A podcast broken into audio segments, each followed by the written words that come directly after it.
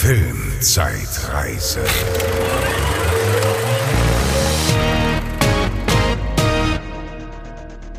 Hallo liebe Filmzeitreisenden, willkommen im Jahr 2002, sag ich mal. Wir besprechen wieder Filme, die vor 20 Jahren ins deutsche Kino gekommen sind. Und wenn ich sage wir, dann äh, meine ich natürlich nicht nur mich, sondern auch meine liebe Freundin die Bezi. Hallo, ich bin Bezi. Hallo, ich bin der Franz und wir äh, ja, sprechen heute über die Filme, die im Januar 2002 in die deutschen Kinos gekommen sind. Und das waren einige. Ja, und einige gute auch. Also ja, einige, über die man reden muss. Bretter auf jeden Fall sind dabei. Ja, ich weiß gar nicht, wie das 2003 und 2004 so war, als die Leute dann gemerkt haben, okay, Herr der Ringe im Dezember, da halten wir uns aus dem Januar mal lieber fern. Aber ja. äh, 2002 hat sich das noch nicht so rumgesprochen gehabt. Ja, da haben dass alle, alle, Leute nur Herr der Ringe gucken alle Leute nur Herr der Ringe gucken Tausendmal wollen. hintereinander. Ähm, ja, und äh, entsprechend viele äh, besprechenswerte Filme. Wir werden natürlich nicht alle besprechen können, aber wir haben jeder drei Filme in aller Kürze äh, vorbereitet und dann noch zwei Filme uns rausgesucht, zwei Brecher uns rausgesucht, die wir etwas länger besprechen. Genau. Wobei auch in aller Kürze kann ich jetzt nicht.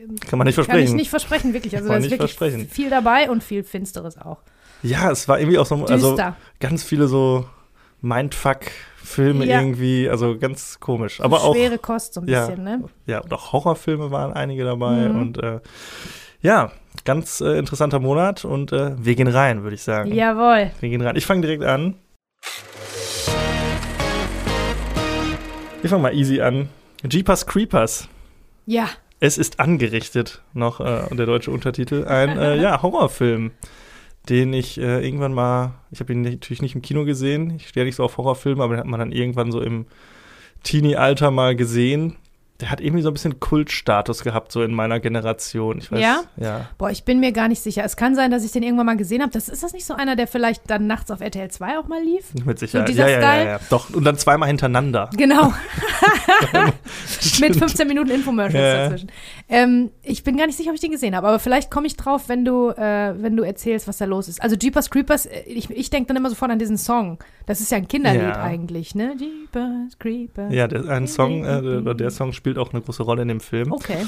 Ähm, ich kann ganz kurz, ähm, ja, kurz zu den äh, Randdaten. Der Film ist von Victor Salva. Habe ich auch noch nie gehört. Er hat auch außer Jeepers Creepers und die zwei Fortsetzungen jetzt nicht so viel äh, gerissen.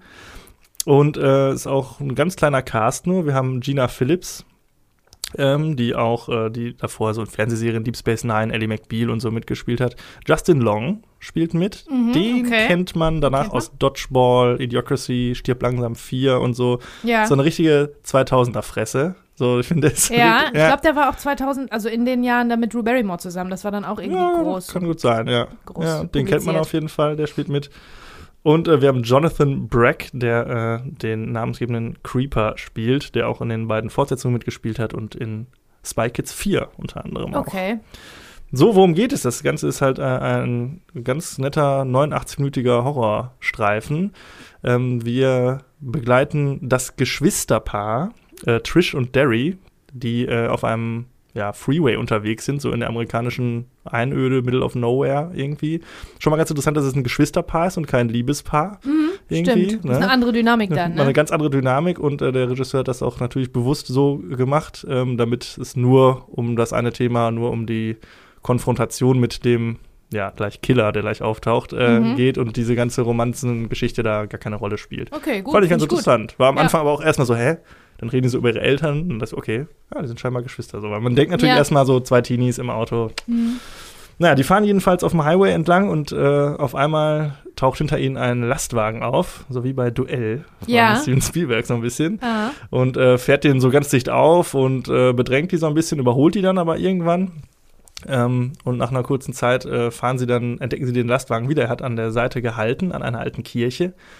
Und aus dem Laderaum des Lastwagens entlädt eine finstere Gestalt eine in Leinentüchern eingehüllte Leiche, oh, vermutlich, und okay. wirft sie in ein großes Rohr, das in den Boden führt. Mhm. Und die beiden sehen das so, werden dann aber auch gesehen von dieser finsteren Gestalt, die daraufhin ähm, die Verfolgung aufnimmt von den beiden. Ja. Und äh, sie so ein bisschen von der Straße drängt. Sie schaffen es dann so ein bisschen zu, zu entkommen und äh, schließen dann zurückzugehen zu dieser alten Kirche, um nachzuschauen, was es denn da was da denn so vor sich geht und ob da wirklich eine Leiche war. Okay. Ja, und daraus entwickelt Also, sich so ein. Direkt schon mal ganz am Anfang gegen das Regelwerk von allem, was in der Realität logisch ist, äh, sich gewehrt. Nämlich, da war ein komischer, creepy Typ, Ja, der vielleicht eine Leiche hat. Vielleicht zurück. gehen wir mal gucken, was da los ist Ja, nachts. genau. Denkt Ja, man sich auch, ne? warum nicht? Aber so, nee, es war nicht nachts, es ist nicht ne? nachts auch. Übrigens ganz interessant, es ist am helllichten Tag Ach, irgendwie, echt? ne? Also Okay. ganz unkonventionell eigentlich. Ich habe mir das alles nachts jetzt vorgestellt. Ja, und ähm, ja, habe hab, ich auch nicht Mhm. verstanden. Aber auch natürlich wieder klassische Trop. Es gab natürlich damals schon Handys. Und dann war auch so, Das ah, komm, ruft die Polizei. Ach, der Akku ist leer. Kein Warum hat Empfang. man ein Handy oder kein Empfang? Warum hat man ein Handy dabei, wenn nie der Akku funktioniert? Also alle, die ganze Klaviatur des Horrorgenres wird da Ja, runtergespielt. ich habe wirklich da jetzt gerade direkt schon dran gedacht, weil diese Storyline, diese Geschichte wäre ja gar nicht möglich oder würde im Nichts enden, wenn es Handys gäbe und Handys funktionieren würden. Das ist ja, ne, also ganz viele Geschichten funktionieren Ja, nicht, wenn das man, ist, wenn, man, äh, wenn man Handys hat und wenn man erreichbar ist und so weiter. Deswegen müssen die weg, ähm, wegerzählt werden, wegreduziert. Ja. Es gab auch ganz, ganz lange, ich weiß nicht, ob es immer noch so ist, äh, keine Handys in Entenhausen. Weil Ah, ja. dadurch die Geschichten nicht, Nicht dadurch kannst du die ja. Geschichten nicht erzählen. Oder bei Lost zum Beispiel, da lebt ja, da, das meiste von diesen unendlich vielen Folgen lebt davon, dass Leute sich suchen und nicht finden können, weil, Ja. ne? Schick dir mal einen Standort. Ja, genau. Ge- Also, Ja, ja. das ist gut für die Geschichte, wenn kein, ja, keine ist natürlich immer ein bisschen doof, wenn dann immer diese klassische Szene kommt, ach, Akku leer, ach. Ich meine, jeder kennt es Akku leer mittlerweile, gerade bei Smartphones, aber so ein, früher so ein 3310 haben wir, da kannst du zwei Wochen Akku ja. laufen. Naja. Egal, aber es gibt noch einige Szenen, wo man sich so denkt, das ist jetzt aber schon ein bisschen ungewöhnlich, weil am Ende, also sie, man würde jetzt denken, die kommen jetzt zu dieser Kirche und dann findet da halt irgendwie so ein Katz-und-Maus-Spiel statt oder so, aber es kommt sogar am Ende wird die Polizei zu Hilfe gezogen und so und die äh, finden auch Gehör bei der Polizei. Ist nicht so, wie das häu- häufig so ist, ach Quatsch, was ihr da erzählt Ja, bla, bla. Sondern es ist wirklich, also eigentlich passieren da viele Dinge, wo man denkt, ja, würde im echten Leben wahrscheinlich auch so passieren oder Mhm. ne, würde ich auch so machen. Ähm, der Film fängt relativ stark an. Also ich finde gerade diese Szene, wo sie den Killer dann zum ersten Mal sehen, wie er diese Leiche auspackt. Man sieht das halt nur so in einer ganz teligen Einstellung irgendwie und wie er sich dann zu ihnen umdreht. Man sieht dann diese Gestalt und ihnen so nachguckt. Das ist schon cool gemacht. Das ist schon sehr atmosphärisch irgendwie. Wie das dann häufig so bei äh, Horrorfilmen ist, so das letzte Drittel wird dann leider ziemlich trashig Ja, auch in diesem Fall. Ähm, das wird dann sehr übersinnlich alles und äh, Okay. ja, also schon eher ein bisschen peinlich. ja. Also kann man eigentlich nicht mehr so gucken, hat aber trotzdem irgendwie Kultstatus erlangt. Also der hat auch bei einem Budget von 10 Millionen, 60 Millionen eingespielt, also Och. ganz in Ordnung. Hat ja auch dann zwei Nachfolger. Ich weiß gar nicht, ob die Direct-to-DVD waren oder ja. naja, hat auf jeden Fall irgendwie funktioniert. Und ähm, ja, ist an sich ganz gut guckbar. So. Ja. Also ist natürlich, wenn man jetzt, der ist ja, hat jetzt keinen krassen Gore-Faktor irgendwie oder dass da irgendwie großartig Blut fließen würde oder so. Ich weiß jetzt nicht, für wen der wirklich dann geeignet ist. Also auch so Suspense oder so, ach, gar nicht so viel. Der ist wirklich so ein richtiger 2000er Teenie-Trash-Horrorfilm. Ja. Ja. Ich überlege auch gerade, ähm, Anfang des Jahres hatten wir ja so einen, äh, da hatte ich den gemacht, was war das, Urban Legends 2 oder Genau, irgendwie ja, so? ja, ja. Und ähm, ich- weiß jetzt gar nicht, ob das, danach war gar nichts mehr von diesen trashigen Horrorfilmen oder vielleicht haben wir sie einfach nur uns nicht Falls Januar ausgesucht. das. Ähm, nein, vielleicht ist, ist es der Januar oder vielleicht klingt das auch so ein bisschen aus, weil das, ich kann mich erinnern, dass das ein großer Trend war, angefangen mit Scream und dann kamen diese ganzen Mm, ja. Horror-Slasher-Filme hinterher. Ich weiß, was du letzten Sommer getan hast und so, aber ich glaube, das klingt, klang jetzt hier gerade so ein bisschen aus. Mm, Das ging dann ne? so, dann ging irgendwann diese Torture-Porn-Geschichte los. Genau, eher, also der ne? Trend geht nicht mehr so sehr dahin zu diesen klassischen Horror-Slasher, äh, ähm, Murder-Mystery-Filmen, ne, Mhm. wo irgendwelche Teenies gejagt werden und so. Ich glaube, das, ähm, Ja, ja. kommt wieder, jetzt so kommt ja Scream, ein neuer Art. Scream irgendwie gerade ins Kino oder Mhm. so. Naja. Also ja, stimmt, gibt's irgendwie nicht mehr so, ne? aber ist auch irgendwie auch dann zu Ende erzählt wahrscheinlich, ne? Gab's Ja. relativ viel. Ich habe aber noch einen kleinen Trivia-Effekt für dich, weil ich weiß, dass du sehr auf, äh, wie sagt man, Crime und äh, Unsolved Mysteries Oh, Geschichten ja, True stehst. Crime, ja. True Crime Geschichten. Und zwar diese ganze Sequenz, die ich gerade beschrieben habe, wo sie da auf dem, mit dem Auto vorbeifahren in dieser alten Kirche und den Mann entdecken, der die Leiche in das Rohr wirft. Das basiert auf einem wahren Fall. Mhm. Und zwar der Fall von, jetzt muss ich noch sagen, Dennis Dupuy. Das Aha. ist ein, ja, ein, ein Mörder gewesen, ähm, der seine Frau umgebracht hat. Ja. Und äh, genauso hat es sich auch zugetragen äh, damals, dass ein, damals war es glaube ich ein Pärchen, ich weiß nicht, in den 60ern oder irgendwie sowas, keine Ahnung, ähm, die auch auf dem Highway dann dieses, also von so einem Auto quasi jetzt nicht so bedrängt wurden, aber ist ihnen schon aufgefallen, hat die dann irgendwie überholt und dann sind sie auch da vorbeigefahren, haben gesehen, wie er ein blutiges Tuch damals nur irgendwie in so einen äh, Müllcontainer geschmissen hat. Ja. Und auch die sind zurückgefahren und haben dann Nein. da geguckt und haben dann das Leute. äh, Laken, das blutige Laken entdeckt und haben dann damit den Fall so ein bisschen ins Rollen gebracht. Das war dann Ja. irgendwie auch im Fernsehen bei so einer gesucht gefunden Schieß mich tot Serie Ja. Sendung wurde das aufgegriffen, sodass dann Aktenzeichen XY Sowas, in genau. American, ja. und äh, dann wurde, glaube ich, der Fahndungsdruck irgendwann so groß auf diesen äh, Mörder, dass er sich irgendwann selbst das Leben genommen hat oder Ach, ja, irgendwie krass. sowas. Okay. Ja. Aber es ist auf jeden Fall auch interessant. Auch das hat auch im echten Leben ungefähr so stattgefunden. Ja, okay, abgefahren. Aber dieses Zurückfahren und dann gucken, was Ja. da los ist, das also Würde mir auch nicht mir einfallen. auch nicht einfallen, ehrlich nicht. Nee. Ja. Nee, aber sonst kann ich nicht viel zu sagen. 89 Minuten ne, kann man so wegsnacken, aber ist, glaube ich, heutzutage, pff, lockst du da keinen Mensch am Ofen mit hervor. Ne? Ja. Ist halt jetzt auch nicht gruselig oder so. Gerade in unserem Alter ist eher so, kann man belächeln und der letzte Drittel, das ist dann auch nur noch albern. Ja, Irgendwie. also kommen dann fantastische Elemente noch mit dazu, oder was? Ja, ja. ja. Okay, ja. Das ist natürlich schwierig, ne? Das, wenn das nicht von Anfang an so ein bisschen, so ganz leicht etabliert wird, dann, ja, dann fühlt man sich ein bisschen verarscht dann am Ende wahrscheinlich, ne? Wenn Ja. sich das dann auf einmal Das dreht Problem so haben viele Richtung. Horrorfilme, aber Ja. ja, Ist ja auch nicht Egal. einfach, ne? Eine Horrorfilme zu einer guten Konklusion zu bringen. richtig. Ja, das war's. Jeepers Creepers. Ja, cool, danke. Achso, ich hatte noch gesagt, äh, dass der Song äh, auch eine Ach Rolle so, ja, spielt. ja, genau, sorry, genau. habe ich ganz vergessen. Genau, und zwar immer, wenn dieser Song äh, im Radio läuft oder irgendwo, dann kommt der Creeper, der kommt nur alle paar Jahre oder so, taucht er auf und sucht sich seine Opfer aus. Okay. Und wenn man diesen Song hört, dann gibt es kein Entkommen mehr, dann kann man nichts mehr dran ändern, dann kommt er und ja. Uh, okay. Gruselig. Ja. So viel dazu.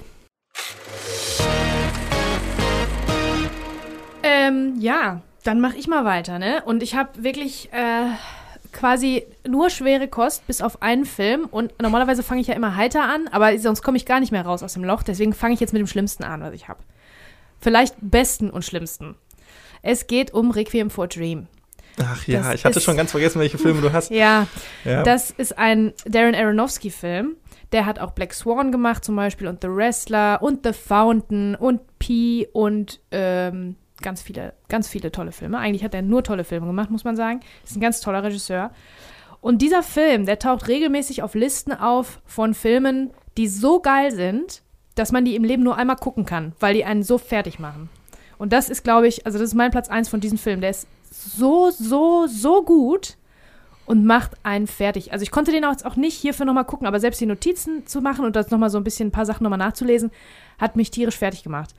Weil, ähm, also es geht hier ähm, um Drogen, um Sucht im weitesten Sinne. Also es ist so ein bisschen episodenhaftes ähm, Drama über den Horror von Sucht. Also wir begleiten ähm, im Kern vier Leute. Harry, Marion, Sarah und Tyrone. Und Sarah, gespielt von Ellen Burstyn, ist Harrys Mutter. Und die hat auch, also die jungen Leute hier sind Jared Leto und Jennifer Connelly und Marlon Wayans. Ne, alles äh, ganz schöne Leute auch. Das macht es auch nochmal so ein bisschen dramatischer. Die ähm, versumpfen und versacken in diesem im Sumpf der Sucht und dem grauenhaften, ja, die sind heroinabhängig und es wird alles ganz grafisch und ganz deutlich gezeigt und erzählt, wie die immer, immer wieder, ja, äh, auf was Besseres hoffen und dann wollen die aus ihrem Leben was machen und dann träumen die davon, weiß ich nicht, nach Florida zu gehen oder ein Geschäft aufzumachen und es wird immer wieder enttäuscht und die Sucht, ähm, einerseits ist die Sucht daran schuld und macht die Tatsache, dass sie immer wieder enttäuscht werden, dadurch macht es immer noch schlimmer. Also es ist ein ganz grauenhafter Teufelskreis. Und die Mutter von Harry wird gespielt von Ellen Burstyn. Die wurde ganz, ganz, ganz viel gefeiert für diese, für diese Performance. Ist auch ganz viel, für ganz viele Preise nominiert worden, zu Recht. Die ist, ähm, ja, eine ältere Person, die ist nicht, wird nicht heroinabhängig, sondern ähm, äh, Appetitzykler abhängig. Weil die auch, die möchte dann, die möchte ins Fernsehen und das findet sie voll cool. Die ist so eine, so eine ältere Dame, so eine Omi, ne? Und dann ähm, kriegt sie die Nachricht, dass sie vielleicht ins Fernsehen kommen könnte und dann fängt sie an abzunehmen mit irgendwelchen Appetitzyklern und dann erhöht sie die Dosis und das ist genau die gleiche furchtbare Spirale, wo sie dann reinfällt und das, ähm, das ist fast der, der schlimmste Strang da irgendwie, finde ich. Ähm, ja, und diesen vier Leuten folgen wir äh, in, auf ihrem völligen totalen Höllentrip. So, das Interessante dabei ist jetzt, dass dieser Film ästhetisch super geil ist, super geil, vor allen Dingen vom Schnitt her. Also ähm, Darren Aronofsky bedient sich da dem sogenannten Hip-Hop-Schnitt. Es heißt leider wirklich so. Ich habe versucht, einen cooleren ne, ne, äh, einen, einen anspruchsvollen Begriff dafür zu finden, aber so heißt es. Ähm, da sind ganz schnelle Schnitte hintereinander. Beispielsweise sieht man äh, immer, wenn die ähm, sich einen Schuss setzen, dann ähm, das Aufziehen ähm, von der Nadel ganz kurz. Oder nee, ich glaube, es fängt an mit ähm, dem Löffel, wo es kocht. Einmal ganz kurz, wirklich eine Sekunde nur. Dann ähm, das Aufziehen und dann die Pupille, wie die groß wird und so. Also das sind so tick, tick, tick, immer die Sachen hängen so, werden so ganz schnell hintereinander geschnitten. Und ähm, so zieht sich das die ganze Zeit durch. Also der Schnitt ist wahnsinnig geil. Äh, das Spiel äh, sowieso von, von den äh, Hauptdarstellern. Und äh, die Bilder auch. Und was, also die Bilder sind übrigens, da muss ich vielleicht auch noch mal was zu sagen. Äh, Matthew Libatik ist der Kameramann. Der hat fast alle, ich glaube, der hat alle Darren Aronofsky-Filme gemacht und auch ähm, viel anderes. Und der ist wirklich auch großartig, ganz visionär und irgendwie anders. Also dieser Film ist wirklich äh, von der Ästhetik her, vom visuellen her wahnsinnig toll. Und auch von der Musik her. Weil, also das habe ich selten erlebt, dass, also diese, dass so Soundtracks so stark sind. Also das ist, viele Leute mögen ja Soundtracks und hören die ganze Zeit nichts anderes. Aber ähm, bei mir ist das nicht so. Also da muss schon irgendwas was Spannendes dran sein. Und hier ist es so, äh, die Musik ist von Clint Mansell. Der hat zusammengearbeitet mit dem Kronos Quartett. Das sind Geiger, das sind Geiger-Quartett. Äh, ähm, und er macht aber eigentlich elektronische Musik und da hat er dann, da kommen dann dieses, diese Geigen dazu. Und ihr kennt, ich schwöre euch, ihr hm. kennt diese Songs. Ja. Äh, müsst ihr mal gucken. Lux Eterna ist der bekannteste Song davon. Ganz oft bei so Fan-Trailern Fan, oder sowas. Bei Trailern benutzt. und auch, ich habe das auch selber schon mhm. so oft verschnitten, dann irgendwann in den letzten 10, 15 Jahren für irgendwelche Matzen und so, ne? Also weil das so wirklich ganz, ganz stark ist, ganz mhm. dramatisch mit den Geigen und die, die elektronische, äh, elektronische Musik mit Geigen zusammen. Ähm, wirklich toll, nach wie vor wirklich ein super Soundtrack, aber auch da, wenn man den Film kennt, zieht es einen wahnsinnig runter, ne? Also, ähm, ja, der ist ab 16, was ich krass finde, weil das ist alles wirklich sehr grafisch. Da sind Sachen, die vergisst man nie, wenn man den Film gesehen hat. Szenen, die, die bleiben wirklich bei einem und tun einem so richtig weh, wie so ein ja, der Stich nicht, in so die offene Wunde. Fleck auf der Seele, ja, genau. Das Schlimmste. Ja, ganz, ganz schlimme Sachen. Ähm, Stunde 42, fühlt sich aber viel länger an. Ja. Einfach weil er so, ja. der ist wirklich toll, aber nicht. super schwer. Genau. Ne? Ja, ja, Bricht einem das Herz und dreht einem den Magen um, ehrlich. 8,3 äh, von 10, also wirklich eine sehr hohe Bewertung auch und basiert auf der Buchvorlage von Hubert Selby Jr. Nur das einmal nochmal dazu erwähnt. Und ähm, ja, ich war wirklich, wirklich absolut beeindruckt, als ich den gesehen habe damals. Ich habe den nicht im Kino gesehen, ich glaube vielleicht ein, zwei Jahre später oder so. Aber ähm, was, was ein Film so machen kann mit einem, ne, wie der einen fertig machen kann, das kann man hier sehr gut sehen bei Requiem for a Dream. Ja, Oder? ich habe den auch, äh, finde ich lustig, wie du es beschreibst, weil genauso ist es bei mir auch. Ich habe den auch nur einmal gesehen in meinem Leben und ich weiß, als wir gesprochen haben darüber, wer, welche Filme wir besprechen diesen Monat, habe ich gesagt, mhm. ich habe keinen Bock auf Requiem for a Dream. Ja. Weil ich, äh, ich will, muss den auch nicht nochmal sehen. Also das reicht mir einmal. Ich habe den auch gesehen, da war ich so 19 oder sowas. Ja. Ja, ich muss generell sagen, ich stehe gar nicht auf den verfilmten Drogenrausch. Ich mag das überhaupt nicht. Ich finde das immer super anstrengend zu gucken. So seit auch in Fear and Loathing in Las Vegas oder auch bei Wolf of Wall Street, wenn es nur so eine Sequenz ja, ist oder so. Ich finde das immer sehr anstrengend. Ja, aber es wird natürlich, man muss jetzt unterscheiden, bei welchen Filmen das gefeiert wird und bei welchen Filmen das eher so realistisch und ja. schrecklich dargestellt wird. Und hier, das ist einer von denen, wo es wirklich furchtbar ja. ist. Ich ne? finde es in allen Fällen super anstrengend. Ja. Also auch Trainspotting mhm. und so ist mir immer so, ach, nee, muss ich mir nicht angucken. Ähm, ja, deshalb feiere ich den jetzt nicht so mega, aber ich fand, er hat mich auf jeden Fall beeindruckt, so sehr, dass ich ihn nie wieder sehen will. Mhm. Ich habe mit meiner damaligen Freundin geguckt, die war da auch, die war, glaube ich, eine Woche fertig gefühlt. Ja, ja. nach irgendwie. Und äh, nach in Embryostellung auf dem Bett, so nach dem Motto, was für ein furchtbarer Film. Mhm. Ja, der ist schon sehr beeindruckend. Also, ja. wenn man Bock hat, sich den Tag zu versauen, kann man sich den gerne angucken. Ja. Ähm, aber eigentlich muss man den, muss man den schon gesehen haben, ne? Ja, ist kein Feel-Good-Film, auf keinen ich, Fall, aber der ist wirklich absolut sehenswert und so. Und dieser Horror von Sucht, der ist ja auch da so krass dargestellt einfach mhm. und mit so vielen ähm, visuellen Mitteln auch. Was auch spannend ist, ist, dass ähm, also die Tatsache, dass das eigentlich von einem wahrscheinlich recht weit entfernt ist. Heroinsucht, mhm. denkt man ja, diese schönen Leute, die werden dann abhängig. Also die Tatsache, dass die auch so schön sind. Jennifer Connelly auch und Jared Leto, beide sehen ganz toll aus. Und dann werden die immer, stützen die ab einfach, ne? Ähm, das ist ja schon interessant. Und das aber auch in, in der in der lieben Omi, sag ich jetzt mal, oder in der älteren Dame, die gleichen inneren Monologe von sich gehen. Also jede Sucht. Erzeugt ja die gleicheren inneren Monologe irgendwie. Auch ob man jetzt süchtig ist nach Sport, was ja super geil ist, oder nach, weiß ich nicht, ähm, Abnehmen, Ab Gewichtsabnahme oder so. Ähm, das, ist im Zweifel, ist es vielleicht im Kopf passieren ähnliche Dinge, ne? Also ja. natürlich ist es, äh, äh, medizinisch ist was ganz anderes, Heroin ist das Aller, Allerschlimmste und, äh, ne? Furchtbar, furchtbar. Und da passieren natürlich andere Sachen. Aber was man denkt dann, wenn man denkt, man braucht es unbedingt, mhm. ne?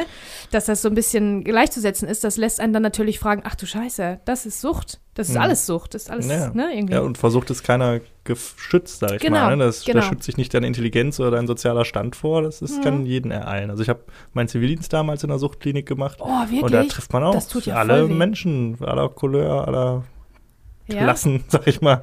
Also das ist schon interessant auch, ja. Da ging es jetzt das? hauptsächlich um Alkoholsucht. Trotzdem. So. Also auch also eine der schlimmsten Süchte ja auch. Ja, also, ja. Und äh, ja, war auf jeden Fall beeindruckend, ne? Ja. Haben viel mitgenommen. Vor allen Dingen äh, die Heilungs, in Anführungszeichen Heilungsrate. Also wirklich geheilt wird man ja nie. Man kann ja quasi nur lernen, mit einer Sucht zu leben, mhm. quasi. Ähm, und trocken zu sein in diesem Fall. Mhm. Aber ja, die Erfolgsaussichten sind da sehr, sehr gering. Also es ist schon eine sehr schwerwiegende Krankheit. Ja, kann man keinem wünschen. Finger weg von Drogen. Ja.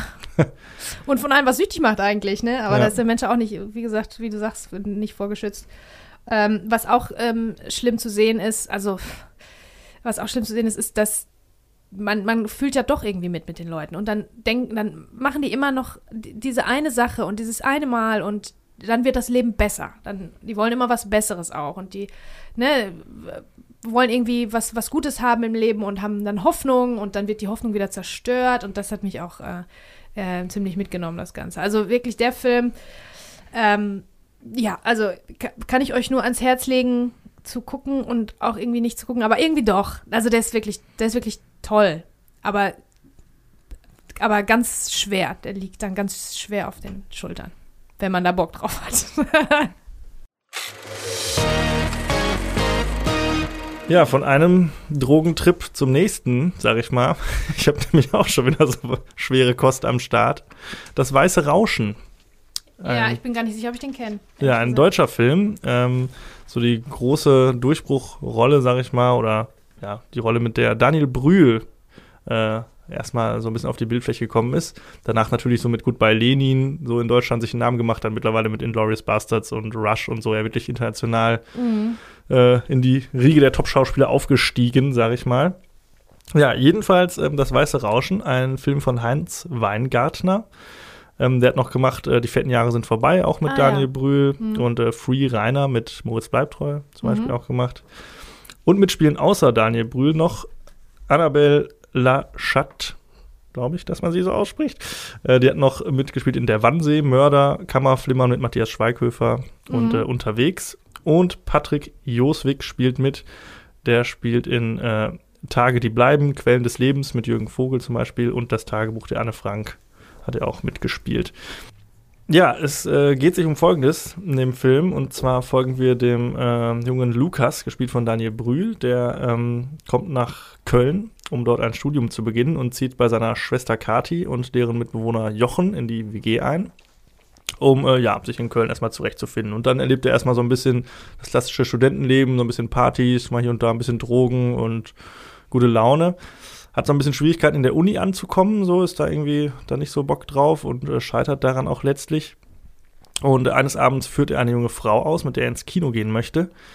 Er hat sich aber offensichtlich im Datum geirrt, denn der Film, den er sehen möchte, Taxi Driver, läuft erst einen Tag später an, worauf es dann ein Wortgefecht mit der Verkäuferin an der Kinokasse gibt, wo äh, Lukas seine andere Seite zeigt, nämlich äh, als sehr ja, aufbrausender, äh, cholerischer quasi junger Mann.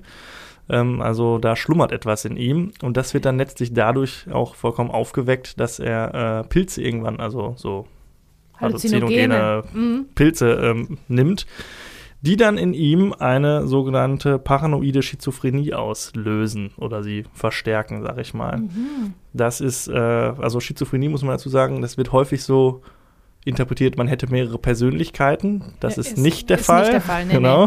Das ist was Ähm, anderes. Genau, das ist, äh, bei ihm äußert sich das so, diese paranoide Schizophrenie, das ist so, dass man an Wahnvorstellungen, Verfolgungswahn, so ein bisschen halt, man hört Stimmen, die einem bestimmte Sachen sagen, erzählen, aus, ne, mit verschiedenen Stimmen, Farben vielleicht auch. Äh, kann man sich natürlich als Nicht-Betroffener schwer vorstellen, aber das ist so ein bisschen das Krankheitsbild. Das ist das häufigste Krankheitsbild unter den schizophrenen Krankheiten, habe ich gelesen. Da gibt es noch einige andere. Naja, er jedenfalls äh, beginnt Stimmen zu hören, die mit ihm sprechen, die ihn teilweise beleidigen, ihn für den Tod seiner Mutter verantwortlich machen, ihn auffordern, sich selbst umzubringen und ne, ganz furchtbare Sachen. Er driftet also komplett ab in so eine Parallelwelt, denkt irgendwann, okay, hier draußen das Auto vor der Tür, das verfolgt mich doch, das steht doch schon seit gestern da und ja, ja. Ne, wird halt mhm. halt so langsam verrückt, entfremdet sich natürlich immer mehr von seiner Schwester. Er wird irgendwann auch äh, dann in ärztliche Behandlung gegeben und äh, auf ein Medikament eingestellt, das ihn erstmal so ein bisschen wieder auf den Weg der Besserung bringt was ihn dazu veranlasst, und dann kann ich das Medikament ja auch abstellen und dann eskaliert es immer ja. weiter und weiter, mhm. sag ich mal. Ne? Und es entspinnt sich so ein, ja, krasser Psycho-Trip, sag ich mal, ja. ne? für ihn und für den Zuschauer. Ähm, das Ganze wird natürlich getragen von Daniel Brühls Performance, also es ist auch wirklich ein Charakterstück für ihn. Also die anderen Charaktere spielen zwar auch irgendwo eine Rolle, aber er ist schon so das zentrale Element und er macht das wirklich sehr gut, wie ich das von meiner Warte aus sagen kann. Ich weiß ja nicht, wie das Betroffene sehen oder empfinden oder vielleicht Angehörige von Betroffenen, aber er gibt da schon einen sehr guten äh, Eindruck davon, wie das wohl so ist mit diesem Krankheitsbild. Und ähm, der Film ist sehr interessant gefilmt. Der Organ, ähm, orientiert sich sehr an diesem Dogma 95, was wir schon äh, bei. Tigerland mal besprochen hatten. Ja. Also auch viel Handkamera, ähm, kaum bis, ich glaube, eigentlich gar keine Musik, wüsste ich gar nicht, vielleicht am Ende, aber habe ich jetzt nicht mehr so genau im Blick. Nur natürliches Licht eigentlich. Ist jetzt auch nicht super glossy gedreht, ne? Ist wirklich mit so einer, wahrscheinlich so einem Camcorder oder so gedreht irgendwie. Ist, teilweise stimmt dann die Farbabgleich nicht und so, ne? Aber es ist halt wirklich sehr, so sehr rough gedreht irgendwie. Ja. Dadurch wirklich auch interessant vom Stil her, okay. finde ich. Und ähm, ja, ist auf jeden Fall sehenswert, sag ich mal. Also ich bin jetzt generell nicht so der Riesenfan von deutschen Filmen. Ja, ist ja auch irgendwie sowas Typisches, ne, was irgendwie alle sagen, aber. Das würde ich aber so nicht sagen. Ja, was ja Schuld ist mein natürlich und Werner Beinhardt. aber ähm, nee, fand ich, also ich hatte ihn vorher auch noch nicht gesehen. Man hatte immer davon gehört, von dem Film und dass das so, weil der so in Daniel Brühls Vita ja eine wichtige Rolle einnimmt. Und ähm, kann ich jetzt auch durchaus verstehen, dass ihm das dann dazu verholfen hat, größere Bekanntheit zu erlangen, weil das ist schon ein durchaus sehenswerter Film. Also wer da Bock drauf hat auf so, ja, auf deutsche Filme und auf Daniel Brühl, der sollte den auf jeden Fall mal gucken. Und ist das auch so ein bisschen, also so ein bisschen trippy dann, ne? So ein bisschen Horror, ja, es ist jetzt gar nicht so, also jetzt nicht mit irgendwie visuellen krassen Effekten, aber ja, so mit diesen äh, Stimmen, die er hört, so, ich habe das auch mit dem 5.1 Sound gehört, also die kommen dann schon so aus unterschiedlichen Richtungen gefühlt ja. irgendwie und äh, das ist schon ganz interessant gemacht. Ich habe mal vor einigen Jahren ein Videospiel gespielt, was ein ähnliches Thema behandelt, das hieß Hellblade, das war so in der nordischen Mythologie angesiedelt und die Hauptfigur hat auch oder hört auch Stimmen. Und das ist mhm. auch total interessant gemacht, weil die flüstern ihr dann so ein, ah, nein, geh da nicht rein, ah doch, du kannst es schaffen und so. Die ganze mhm. Zeit so mhm. ganz, also richtig psycho, ein sehr beeindruckendes Spiel, ist ganz kurz gewesen, aber wirklich krass das Thema behandelt und hat da auch ganz viele Preise für bekommen. Ja. Und äh, das Thema an sich natürlich super spannend. Also, wenn man sich da mit diesem Krankheitsbild oder so äh, beschäftigen möchte, denke ich, dass das hier auch eine ganz gute, ja. gute Verfilmung des Ganzen ist. Ja, ich finde das auch wahnsinnig spannend, ne? was mit der Psyche so alles, was die Psyche so alles machen ja. kann mit einem und so. Und es ist auch ähm, wahrscheinlich für die meisten, also es ist näher, als man denkt. Also ich ja, kenne Leute tatsächlich, die, die das haben. Okay. Und ähm, ich kann mir vorstellen, dass jeder so im, im weiten Kreis irgendwen äh, kennt, der das, der so diese Störung hat oder vielleicht irgendwann mhm. entwickelt. Die wird ja auch dann, ähm, kann auch passieren, dass sie getriggert wird durch irgendwas, dass das so mhm. dormant ist, also dass man sowas vererbt bekommen hat. Äh, ist ja bei der Psyche sowieso oft so. Und ähm, irgendein Trigger im Leben mhm. lässt es dann überhaupt erst äh, aufflammen. Ja, das ist ein ganz, ähm, ganz krasses Krankheitsbild, wirklich. Ja, ja, und sehr spannend umgesetzt hier. Also von mir auf jeden Fall eine Empfehlung. Ich kann jetzt gar nicht so viel mehr zu dem Film sagen, als äh, das, was ich jetzt gesagt habe. Ähm, guckt ihn euch gerne an. Also, aber nicht, ja, wenn, dann guckt ihn am gleichen Tag wie Requiem for a Dream, oh weil Gott. der Tag ist eh gelaufen. Dann, das ist auch egal. Ja, also ich werde mir den auf jeden Fall angucken. Hört sich gut an. So, machen wir jetzt was Lustiges endlich mal. Jetzt kommt was Lustiges. Jetzt ähm, ja, Monster AG. Yay! Du kennst den bestimmt Ja, und magst klar. den bestimmt gerne, ja, ne? sicher. Ich finde ihn super. Kannte den gar nicht. Ich habe den jetzt zum ersten Mal Ah. geguckt. Ne, der ist gut. Ähm, nee, ich fand den auch super. Also der ist ähm, ab 6, Stunde 36 lang, hat 8,1 von 10 bei der IMDb, also auch eine sehr hohe Bewertung. Ich habe, glaube ich, nur so hoch bewertete Filme ähm, hier diesen Monat. Ähm, ja, wer ist dabei? Billy Crystal ist dabei als Mike Glotzkowski, John Goodman als Sully, Steve Buscemi, ähm, der auf Deutsch übrigens von Martin Semmelrogge gesprochen wird, Hm. äh, James Coburn, äh, John Ratzenberger aus Cheers und Jennifer Tilly. Ähm, ich kennt da alle Monster AG, ne? Ich weiß gar nicht, äh, muss ich das überhaupt, äh, doch für Leute wie mich, die den jetzt zum Ja. ersten Mal sehen, muss ich äh, muss ich sagen. Also es geht um, um, um eine Gesellschaft von Monstern im Prinzip.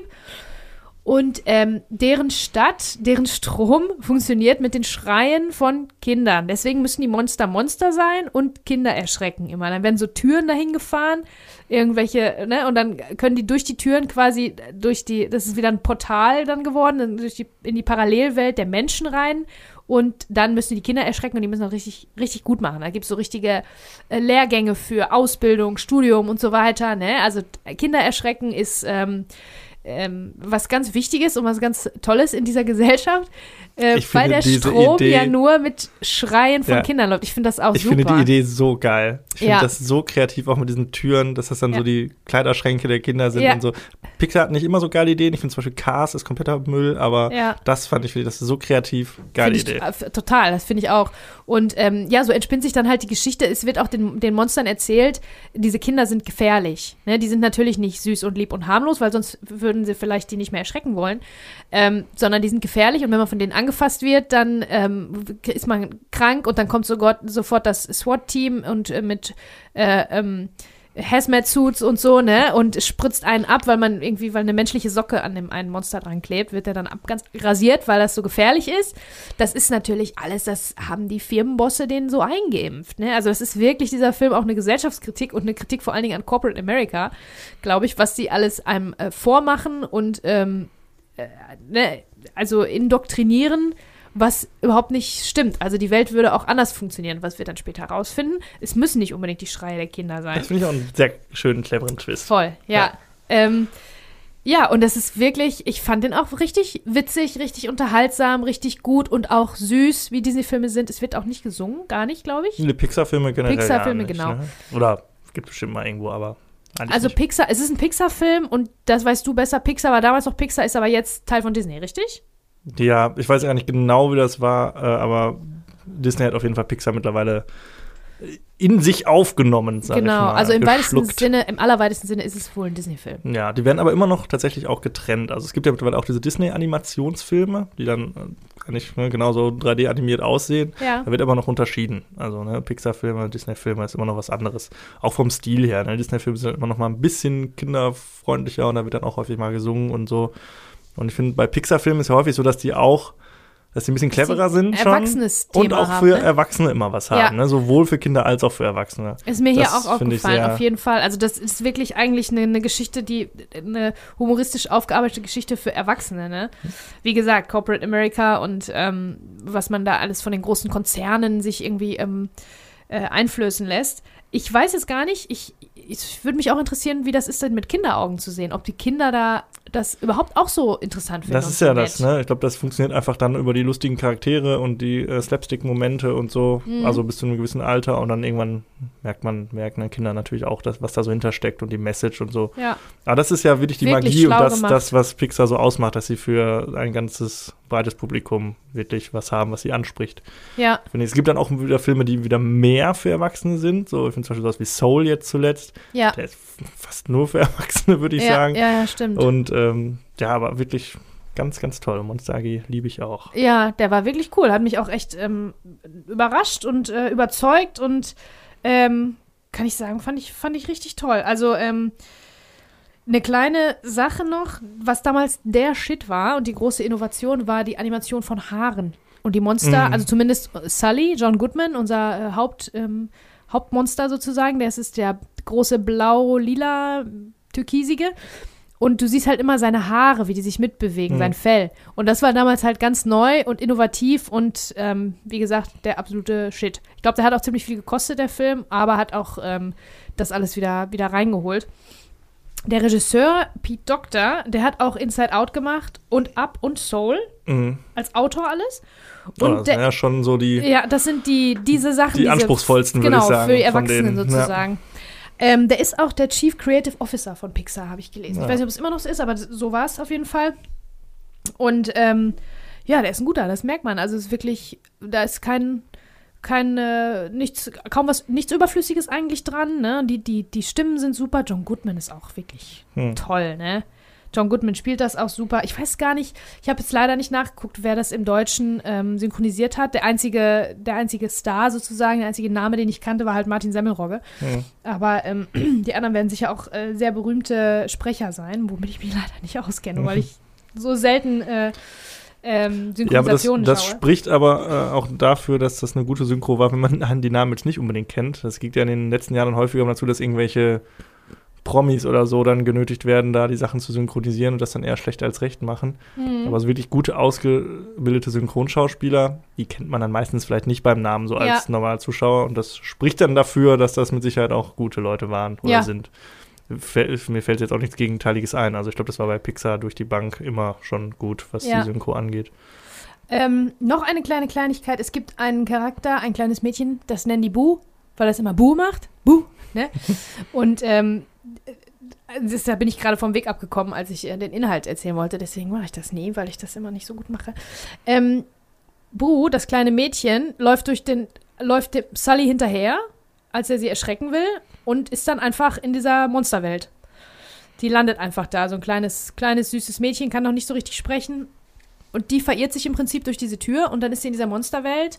Und ähm, Sully und Mike Glotzkowski sind dann diejenigen, die sich um die kümmern. Also die haben auch dann erstmal Angst und dann nähern die sich an und so. Und äh, irgendwie ist er auch äh, wahnsinnig süß, so ein kleines, so ein kleines Mäuschen. Und äh, irgendwann verlieben die sich auch sozusagen in sie und ähm, kümmern sich um sie und wollen nicht, dass ihr was Böses geschieht. Und, auf die, und mit ihr im Schlepptau sozusagen ähm, ähm, entdecken die so eine Art Verschwörung und was denen verheimlicht wurde. Und die große Sache, die denen verheimlicht wurde, ich glaube, das wird am Anfang, relativ am Anfang auch schon angedeutet, deswegen haue ich es jetzt einfach mal raus. Äh, lachen, Kinder lachen hilft besser und versorgt die Stadt noch besser mit Strom als Schreie. Ja. Und das finden die so ganz langsam raus und das will natürlich, wollen natürlich die Chefs von der Monster AG nicht, weil dann ist deren ganzes, deren ganze Livelihood, worauf deren Lebensunterhalt basiert, ist dann natürlich passé. Dann braucht man ja keine Monster mehr, dann braucht man ja Comedians sozusagen, ne? Dann Ja. braucht man ja Lustige. Und äh, das finde ich auch ne, ne, einen ganz coolen Twist. Jedenfalls dieses kleine Mädchen, Bu, äh, ihr Dialog, also die war viel zu klein, um irgendwie in einem Studio in ein Mikrofon zu sprechen. Und deswegen haben sie die einfach mit einem Mikrofon beim Spielen verfolgt. Immer- sie hat dann so den ganzen, ne, so gemacht, was so kleine Kinder so machen, spielen und brabbeln und so. Und dann haben sie die einfach verfolgt mit dem Mikro, weil es ging nicht anders, ihren Dialog aufzuzeichnen. Und das ist dann das, was im, im Film Ja, gelandet das ist. Das ist auch ganz süß. Dadurch, das ist, glaube ich, auch, ähm, hört sich halt alles auch so echt an, wie so kleine Kinder so vor sich hin brabbeln. Ne? Es hat wirklich ein, ein Kind quasi die Synchronisation Ja. gemacht vor dieser Figur.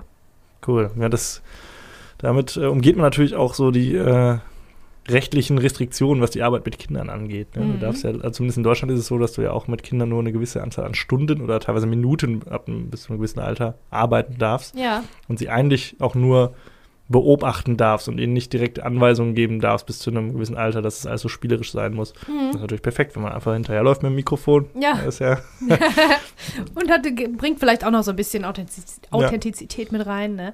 Wenn man jetzt nicht, wenn die jetzt nicht unbedingt was Bestimmtes sagen muss und musste sie auch nicht. Wahrscheinlich, äh, also erstmal war es tatsächlich auch eine Überlegung, das, äh, die Kleine sechs Jahre alt zu machen. Dann hätte Mhm. man natürlich ihr auch Dialog geben können und so, aber man hat sich entschieden, die kleiner zu machen. Die wird vielleicht so zwei oder so sein Mhm. sollen, ähm, damit die auch mehr abhängig ist von, von den Monstern, ne? Dass, dass sich um sie gekümmert werden muss, sozusagen. ja. Deswegen hat man sich dafür dann entschieden. Und äh, ja, Monster AG finde ich richtig toll. Ist richtiger, Ja. richtiger Lichtblick in diesem sehr finsteren Monat. so. Ja, das ist echt so. Ja, ich mag ihn auch super gerne. Schön, dass du ihn jetzt auch kennst. Ja. Aber alle Pixar-Filme kann man bedenkenlos gucken. Ach so, gab es davon nicht ähm, Fortsetzungen auch? Monster Uni hieß der dann auf Deutsch. Sind die ja auch Monster gut? Hast du die geguckt? Der war auch noch ganz nett, ja. Den fand ich auch eigentlich ganz gut. Den, äh, also wie gesagt, Pixar finde ich eigentlich alles gut, außer Cars, finde ich, weil mich die Prämisse einfach nervt. Aber sonst äh, kann man, also man guckt die natürlich auch alle. Wenn einer rauskommt, guckt man den und ja, die einen holen einen mehr ab, die anderen weniger. Aber an sich ist die Qualität schon bestechend hoch bei mhm. diesen Pixar-Filmen. Ähnlich wie bei Studio Ghibli-Filmen ist das wirklich, ja, Benchmark, sag ich mal. Ja, auf jeden Fall. Ja, ist mir auch aufgefallen jetzt hier. Ja, dann bleibe ich direkt bei heiteren, gute Laune, easy watching Filmen. Mhm. Und zwar Ocean's Eleven. Ach ja, stimmt. Ach ja, ja okay. genau. Ähm, ein Spiel von äh, Spiel, ein Film von Steven Soderbergh, äh, von dem wir auch schon Traffic besprochen haben ja. äh, im vergangenen Jahr. Mit einem riesigen Star-Ensemble. Mhm. Ähm, in der Hauptrolle George Clooney, der große George Clooney, Matt Damon, Andy Garcia, Brad Pitt, Julia Roberts und seine ganzen Freunde Don Cheadle, Elliot Gold, Bernie Mac, Carl Reiner, Casey Affleck, Scott Kahn, Eddie Jameson und Saobo Keen. Mhm. Das sind Oceans 11, also mhm. ganz viele Figuren. Ich sage jetzt nicht zu jedem, was er so gedreht hat, alles. Matt Damon war jetzt zuletzt in Last Duel zu sehen von Ridley Scott. Habe oh, ich ja. noch nicht gesehen. Ist jetzt aber bei Disney Plus. Ja, ja, ich habe den jetzt äh, zuletzt geguckt. Ja, wirklich gut. Der soll richtig gut sein. Mhm. Ja, klar, George Clooney, Brad Pitt, muss man jetzt nicht Was, so viel zu sagen. Ja, Alles ja absolute Helden. Die, die, die, die das, großen Namen der Zeit. Ne? Julia Roberts und Brad Pitt waren ja auch beim Mexican schon zusammen. Genau, haben und, wir auch schon ähm, drüber gesprochen, ja. Ja, also die, diese Namen, die hat man, glaube ich, letztes Jahr auch schon alle gehört. Ja, Matt Damon hatte in Legende von Beggar Vance auch mitgespielt, genau. haben wir drüber gesprochen. Äh, Brad Pitt in Snatch haben wir drüber ja. gesprochen. Julia Roberts, Mexican haben wir gesagt. Ja, Ganz, ganz krasser Cast. Julia Roberts zu der Zeit die bestbezahlte Schauspielerin Hollywoods. 20 okay. Millionen pro Film hat die sich eingesteckt.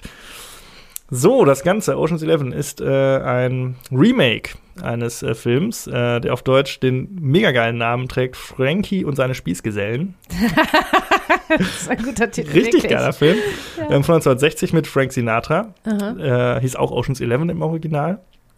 Und ähm, das Ganze ist ein klassischer Heist-Film. Hatten mhm. wir schon mal drüber gesprochen, als wir über, wie ist der Film? Hieß der nicht sogar The Heist? Nee, The Score gesprochen haben ja. mit äh, Robert De Niro. Ja, es geht um einen Raub. In diesem Fall werden drei Casinos in Las Vegas ausgeraubt von äh, George Clooney und seinen ganzen Freunden. Ähm, das Casino gehört Andy Garcia und äh, die anderen alle versuchen, elf Mann versuchen dieses äh, Casino, diese Casinos auszurauben. Und äh, dann bildet sich halt diese Gruppe. Der Anfang des Films besteht natürlich so daraus, wir sammeln die Gruppe zusammen, wir entwickeln den Plan und jeder hat so sein Spezialgebiet irgendwie. Und dem Zuschauer wird der Plan dargelegt. Und ähm, dann macht der Film etwas, was diese Filme auch häufig machen, dass dann so in der Planungsphase wir auch schon sehen, wie sich der Plan entfaltet, sodass wir nicht erst einmal sehen, okay, so machen wir es und dann sehen wir, wie sie es machen, sondern es wird quasi erklärt, während es schon passiert so dass mhm. wir, okay, ne, das, damit das Ganze ein bisschen flotter von dann geht. Und äh, irgendwann haben dann auch äh, die Figuren uns gegenüber einen Wissensvorsprung, dass wir dann nicht mehr wissen, was als nächstes passiert, damit wir am Ende den großen, genialen Twist natürlich auch erleben können, ohne dass er uns vorher schon erklärt wurde. Mhm. Ne? Und äh, das Ganze ist ja ein absolut, äh, wie wir gerade schon festgestellt haben, mit Stars gespicktes äh, Werk. Das war zur damaligen Zeit, ich habe den auch im Kino gesehen, das war schon ein richtig großes Ding, dass diese ganzen Schauspieler irgendwie alle in einem Film zu sehen waren. Weiß ich noch, also mich hat das damals so, war ich schon so, boah, krass, das ist ja schon außergewöhnlich, dass die da alle mitmachen. Und die haben auch alle richtig Bock darauf irgendwie. Das ja. merkt man schon.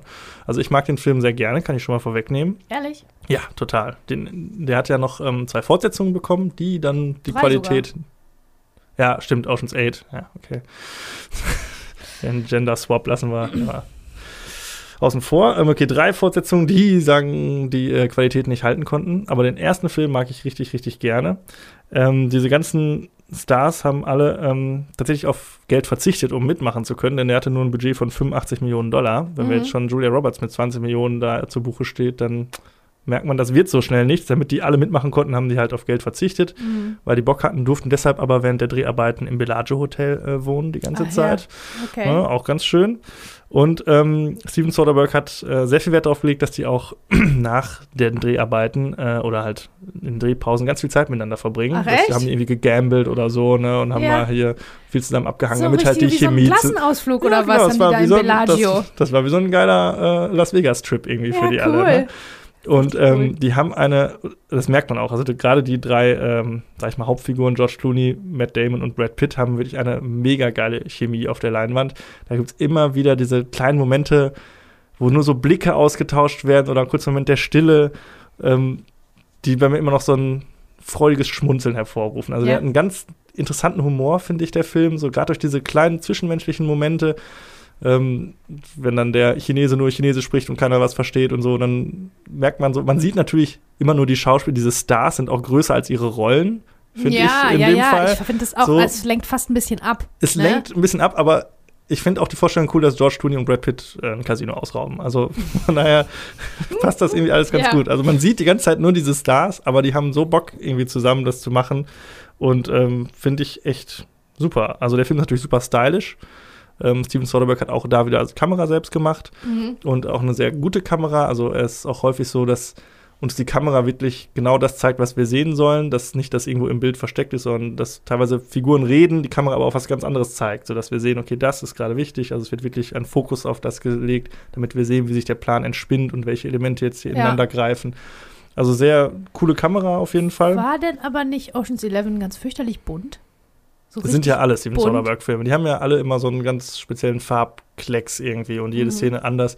Klar, und natürlich, dadurch, dass es in Las Vegas spielt, Ja. äh, hast du natürlich eh eine super bunte Kulisse. Warst du mal in Las Vegas? Ja. Ja, Ich war ja. auch schon mal da und äh, stand auch an dem großen Brunnen vor dem Bellagio Hotel. Ich auch. Ich glaube, wir waren da sogar drin kurz. Obwohl, Ja, ich war auch drin, ja. geschlafen ähm, haben wir im Circus Circus aus äh, Fear and Loathing in Las Vegas. Geschlafen habe ich in irgendeinem räudigen Drecksmotel, das die Produktionsfirma bezahlt hat, so abseits vom Strip. Ja. Aber hatte auch einen kleinen Spielautomaten in der Ja, Bar das ist eingelassen. wichtig, das muss sein, Das ja. muss sein.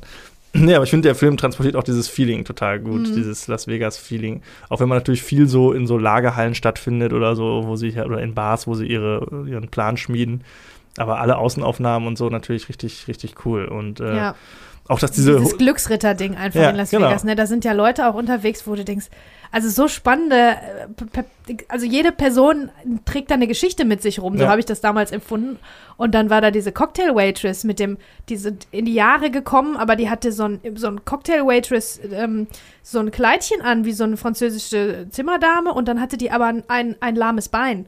Hm. Und hat dann so den Drink gebracht, Das so ist ihre humpelnd. Geschichte. Ja, also das ist doch wohl total spannend. Das sind alles so Charaktere da irgendwie Ja. und auch überhaupt Leute, die sich am, am Blackjack-Tisch da rumtreiben Ja. nachts und die. Also, Also ich weiß noch, als ich das, also ich zum ersten Mal zum Strip gekommen bin, da habe ich gedacht, boah geil, das ist meine Stadt. Echt? Es ist warm, geile Stimmung, überall Leute, voll fett, Mucke, Lichter, richtig cool. Ja. Und dann sind wir von ganz oben nach ganz unten über den Strip gelaufen, stundenlang. Ja. Und unten war ich angekommen und war, okay, ich kann nicht mehr. Das ist einfach zu viel. Irre. Das ja, ist das macht einfach ja zu viel. wahnsinnig.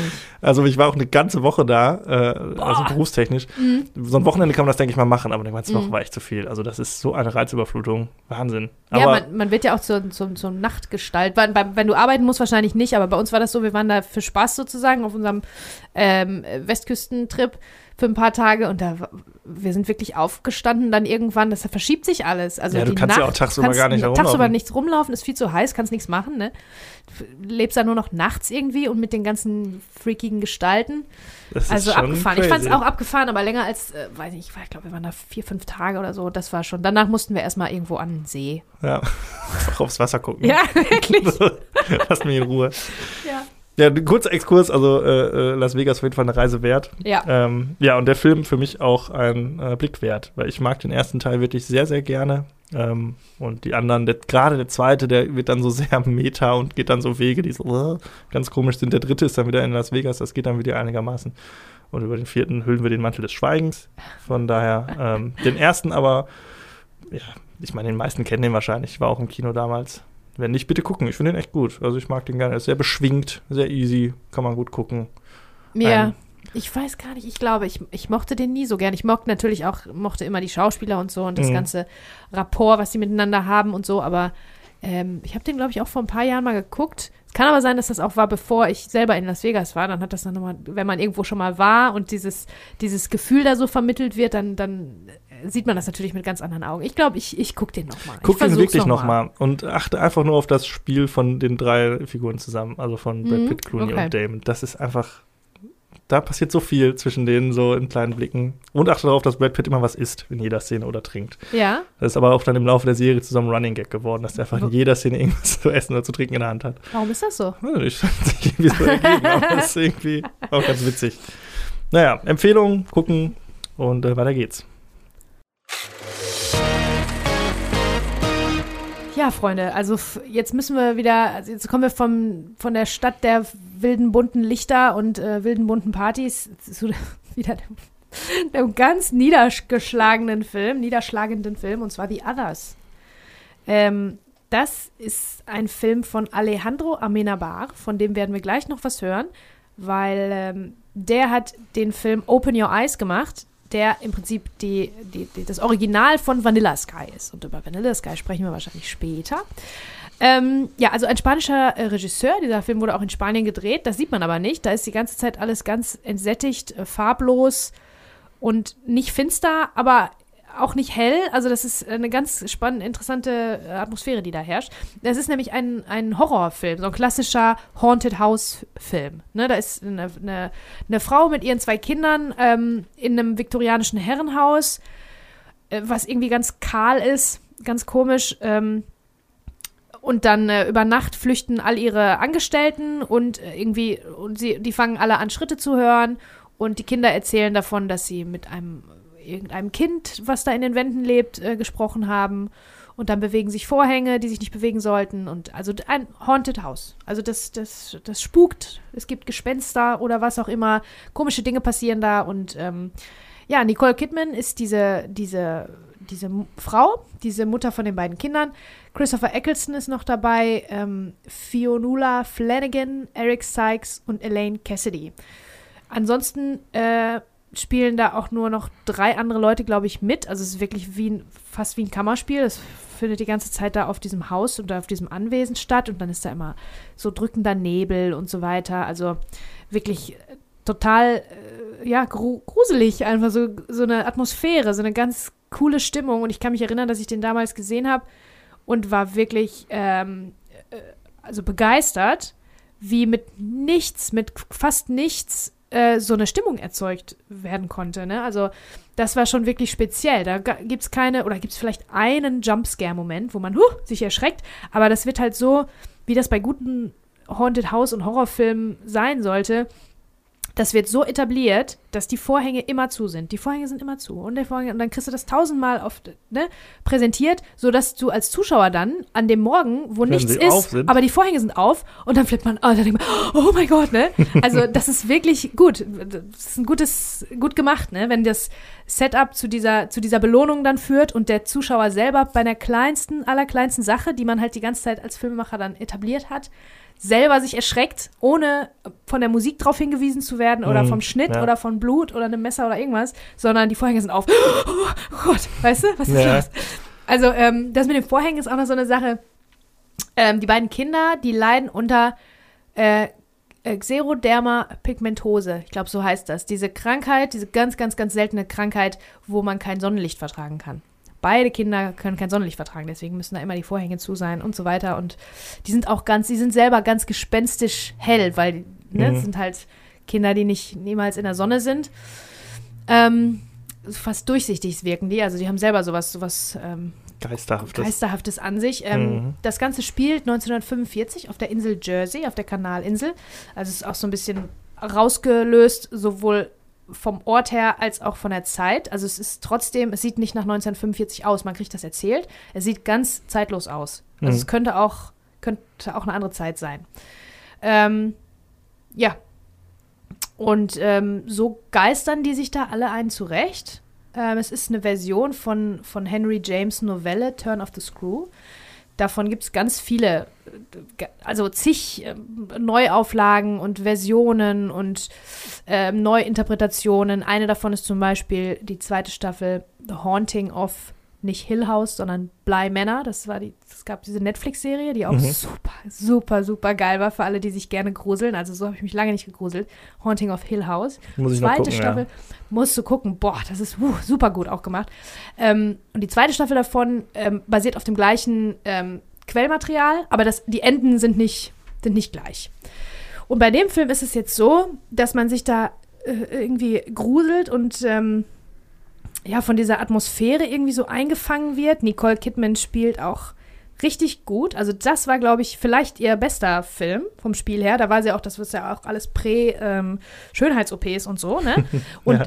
Äh, nach Moulin Rouge, und sie hatte sowohl, sie hatte wohl dem, den Regisseur gebeten, sie doch auszutauschen, weil nach Moulin Rouge, was äh, körperlich super anstrengend wohl war, natürlich ist ein Musical, da wird getanzt, gesungen die ganze Zeit, ähm, dass es für sie äh, so kräftezehrend wäre, jetzt diese dunkle, finstere, düstere, ähm, das Material dann zu bearbeiten. Aber er hat sie quasi nicht rausgelassen und zum Glück nicht, weil diese, seine, ihre Performance dort ist wirklich sehr viel gefeiert worden und zu Recht. Also die spielt da wirklich gut. Ich weiß gar nicht, ob ich sie schon davor oder danach so gut gesehen habe. Ne? Mhm. Ähm, dann kommen noch, ähm, eines Morgens kommen dann noch äh, neue Dienstboten klingeln einfach an, an, an der Tür und sagen, hallo, ähm, sind Ihre Leute, sind Sie alleine hier? Brauchen Sie jemanden, der hier arbeitet? Wir hier haben ja ein stummes Kindermädchen und äh, einen Gärtner und eine, eine Hausmarkt sozusagen.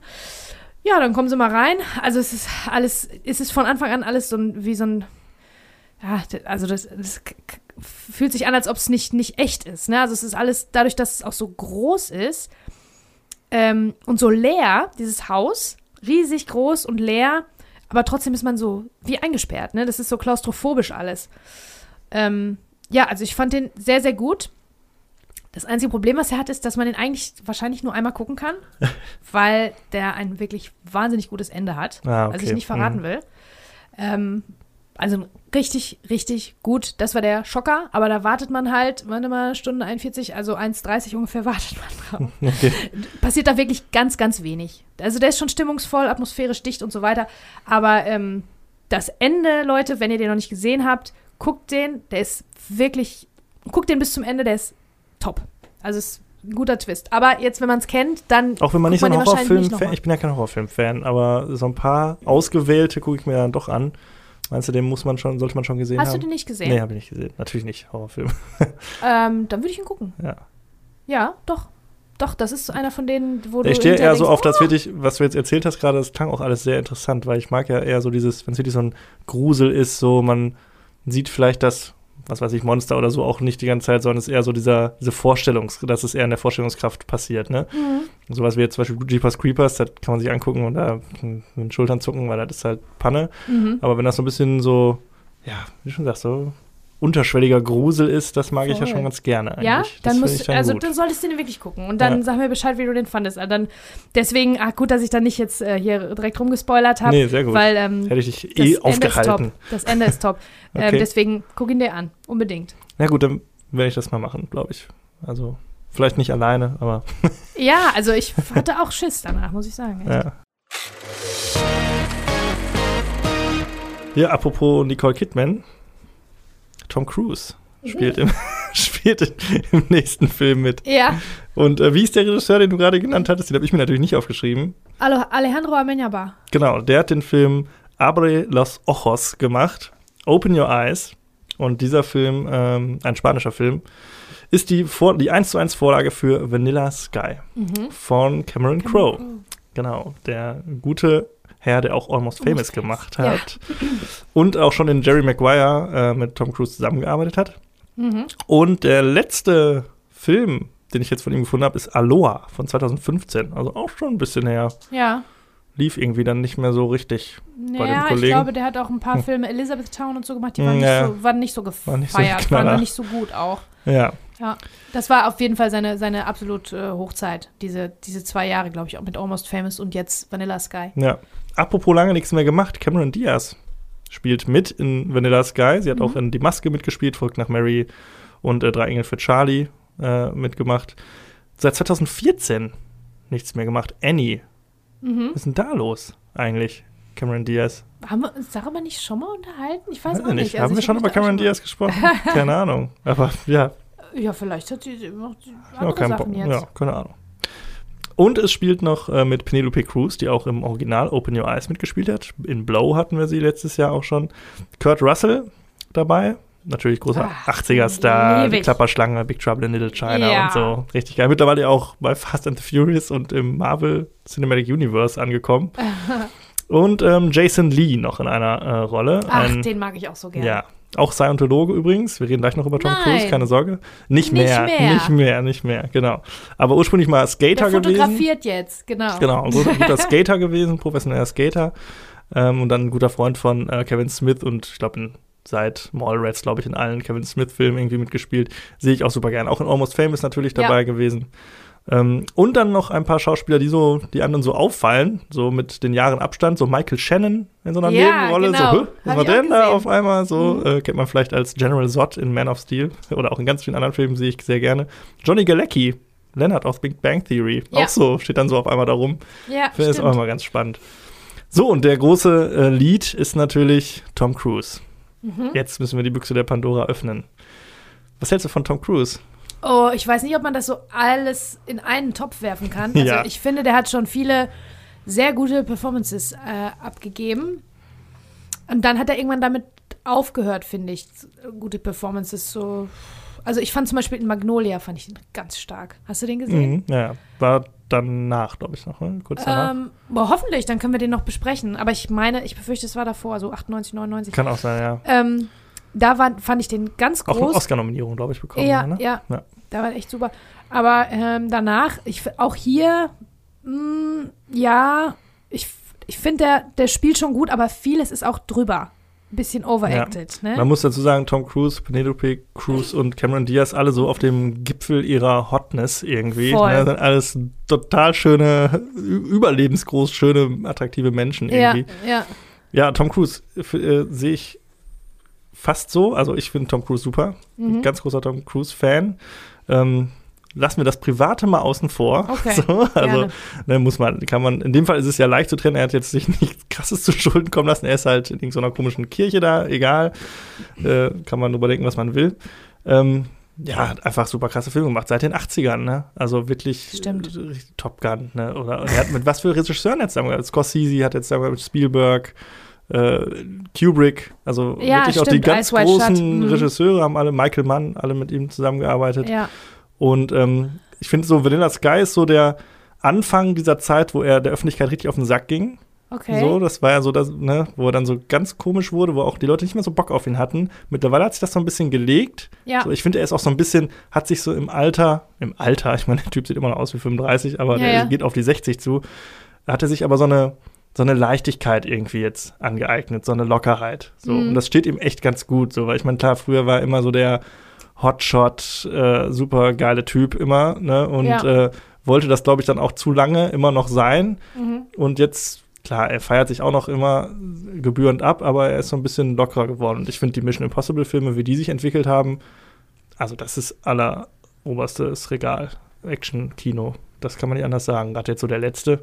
Und was er da auch selbst leistet, so an Stunts und so, die er selber, er ist ja total der Freak, der macht ja alles selber. Ja. Und das ist schon wahnsinnig beeindruckend. Und er will ja jetzt irgendwie in, im Weltraum den nächsten Film oder irgendeinen Film drehen und so. Also der Okay. ist ja wirklich der, ja, wie sagt man so schön, lotet echt die Grenzen des Möglichen aus. Und äh, das, äh, ich freue mich sehr auf den neuen Top Gun-Film, auf den, äh, also der Trailer sah richtig geil aus. Ja. Und äh, ja, auch da sitzt er wieder selbst im Jet und äh, spielt da vor sich hin. Also ich finde den echt super und äh, ich weiß, dass mein bester Freund gerade zuhört und äh, die letzten 15 Jahre habe ich damit verbracht, ihn davon zu überzeugen, dass Tom Cruise super ist und ich habe es im letzten Jahr auch endlich geschafft.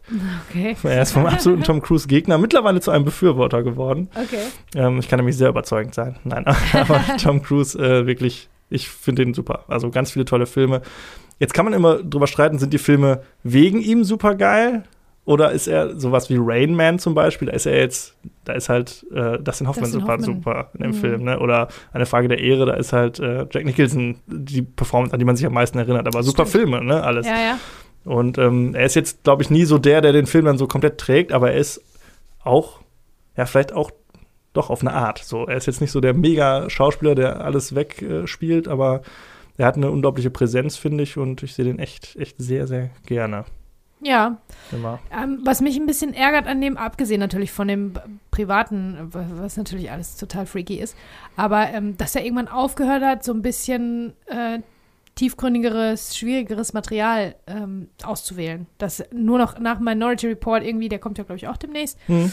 ähm, also von unserer Zeitrechnung aus gesehen, ähm, dass dann nur noch Mission Impossible und Action und Mumie und irgendwie so Ja, solche Sachen kamen. Ja. Dabei kann der mehr. Und irgendwann hat er aufgehört, das äh, in die Richtung weiter zu, ähm, in diese äh, Charakter, in die Tiefe des Charakters weiterzugehen, sondern ist mehr in Richtung Action, Action, Action, wie viel mehr Action kann ich machen, Mhm. statt auch weiter in Richtung zu gehen, ähm, weißt du, wie, wie abgründig können meine Rollen auch sein, als ob mhm. der nicht mehr, als ob der irgendwie so abgründige oder ambivalente Charaktere gar nicht mehr spielen durfte, weil mhm. eben, keine Ahnung, seine Kirche das verboten hat oder so, keine Ahnung. Ja, ich meine, der hat eigentlich an sich, finde ich, eine Filmografie, wo jetzt kein Totalausfall so dabei ist.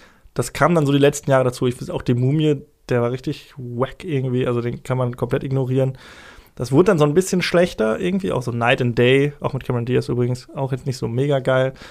Aber ähm, er hat ja auch so ein paar schwere Stoffe. Hast du diesen äh, von Löwen und Lämmern mal gesehen? Ich glaube von Robert Redford oder mit Robert Redford. Nee. Ist auch so ein ganz, auch so ein einfach nur Talking Heads Film. Da geht es irgendwie okay. um den Afghanistan-Krieg. Da spielt er so einen Senator. Oh, echt? Auch, oh, nee, also das ist auch ganz interessant. Also auch mal eine ganz andere Rolle. Und man muss dazu sagen, ich meine, er wird jetzt irgendwann auch an die Grenzen kommen, dass er noch weiter Action machen kann. Wir werden ja sicherlich noch ein paar Jahre mit dem haben. Mal gucken, was da noch so kommt. Ja, also ich hoffe, dass er weiter in die Richtung geht, weil ich glaube schon, dass er das kann, ja. dass er dazu schon in der Lage ist. Glaube ich auch auf jeden Fall. Finde ich aber richtig, was du sagst. Würde ich mir auch mal wieder wünschen, dass er mal wieder so ein, was richtig versucht, mal wieder so ein Oscar-Bait raushaut. So ja, genau. Wobei ich glaube, dass, dafür ist er zu kontrovers. Ich glaube, das wird nicht mehr passieren, dass er nochmal einen Oscar kriegt. Irgendwie. Ja, nee, Vielleicht weiß er das auch. Vielleicht denkt er sich auch, dann mache ich lieber das, worauf ich Bock habe, mache ich lieber hier irgendwie Action. Ja. Und der ist ja wirklich einer der letzten richtig großen Hollywood-Stars, finde ich so. Also so einer, der so lange jetzt auch schon dabei ist. Ne? Mhm. Er zieht auch, glaube ich, immer noch äh, Publikum ins Kino und äh, macht halt diese handgemachte Action. Damit setzt er echt Maßstäbe, immer noch im hohen ja. Alter. Ja, naja. das stimmt. Ganz lange über Tom Cruise geredet. Wir wollten über Vanilla Sky sprechen. Ja, genau. genau. Ja, also wie gesagt, ein Remake eines spanischen Films von 1997. Und äh, worum geht es? Tom Cruise spielt den Erben eines äh, reichen Verlegers. Also er ist ein Verlegersohn, ganz, ganz reich. Und ähm, er ist so ein bisschen so ein, ja, sieht halt super geil aus und äh, hat super viel Kohle und lebt so das Junggesellenleben in allen Zügen aus und hat, hält sich so eine Freundschaftsplus mit so einem Supermodel, gespielt von Cameron Diaz. Ähm, eines Tages allerdings äh, verliebt er sich auf einer seiner Geburtstagsfeiern Hals über Kopf in äh, Penelope Cruz und ähm, ja, merkt so ein bisschen, okay, das könnte so ein bisschen Wendepunkt in meinem Leben sein. Vielleicht äh, ist das jetzt die Frau, die es sein soll. Ganz zum äh, äh, Missfallen seiner äh, Affäre, Cameron Diaz, die ihm dann eine kleine Szene bereitet, äh, auf offener Straße, woraufhin er sich hinreißen lässt, zu ihr ins Auto zu steigen und mit ihr davon zu fahren. Und äh, da entbringt dann ein großer Konflikt, der darin endet, dass Cameron Diaz Charakter das Auto absichtlich, vermeintlich, äh, eine Brücke hinuntersteuert. Äh, es kommt zu einem schweren Autounfall, wobei Cameron Diaz Figur stirbt und Tom Cruise Figur schwer entstellt überlebt. Er ist dann nicht mehr der super heiße Typ, sondern ist halt im Gesicht vor allen Dingen, ja, die eine Hälfte des Gesichtes wirklich zur Unkenntlichkeit verzerrt und äh, muss fortan ein Leben oder wählt ein Leben unter einer Maske, einer Gesichtsprothese. Ähm, und das Ganze ist verwoben mit einer, mit einer quasi, also das ist so ein bisschen asynchron erzählt, denn äh, wir begegnen der Figur erstmalig im Gefängnis. Also, nämlich, also Tom Cruise ist eines Mordes beschuldigt worden und spricht darüber mit einem Gefängnispsychologen, gespielt von Kurt Russell. Und ja, dann entspinnt sich ein Film, bei dem man vielleicht nicht genau weiß, was ist alles Wirklichkeit, was ist Fiktion, was ist vielleicht einfach nur sein komatöser Traum, den er nach dem Unfall hat. Und äh, wie funktioniert das alles? Denn äh, im Laufe der Geschichte kommen ganz viele merkwürdige Dinge zusammen, dass auf einmal Figuren auftauchen, die schon längst als verstorben galten. Und äh, ja, er wird langsam, aber sicher verrückt, unser lieber Tom Cruise. Ja, und am Ende gibt es dann eine Auflösung, die das Ganze erklärt. Ja, mehr oder weniger. Ne? Es gibt ja immer noch viele also der Film lässt viel Interpretationsspielraum auch immer noch offen. Also es gibt verschiedene Möglichkeiten, das zu interpretieren und so weiter. Ja. Was ich ja ganz cool finde. Dass, ja. Wenn man da so eine, wenn da so eine gewisse Eigenleistung auch. Also der Film gibt einem schon eine ziemlich deutliche Erklärung auch. Also es gibt am Ende eine Szene in einem Fahrstuhl, wo eine Person Tom Cruise genau erklärt, was eigentlich hier alles gerade passiert ist in den letzten anderthalb Stunden. Und, äh, oder auch dem Zuschauer natürlich mehr oder weniger das erklärt. Damit kann man sich zufrieden geben mit dieser Erklärung. Man kann natürlich aber auch sich versuchen, sein eigenes Bild daraus zu machen. Was mhm. ist denn jetzt hier, ab welchem Zeitpunkt sind wir vielleicht in einem Traum gefangen oder mhm. wie auch immer.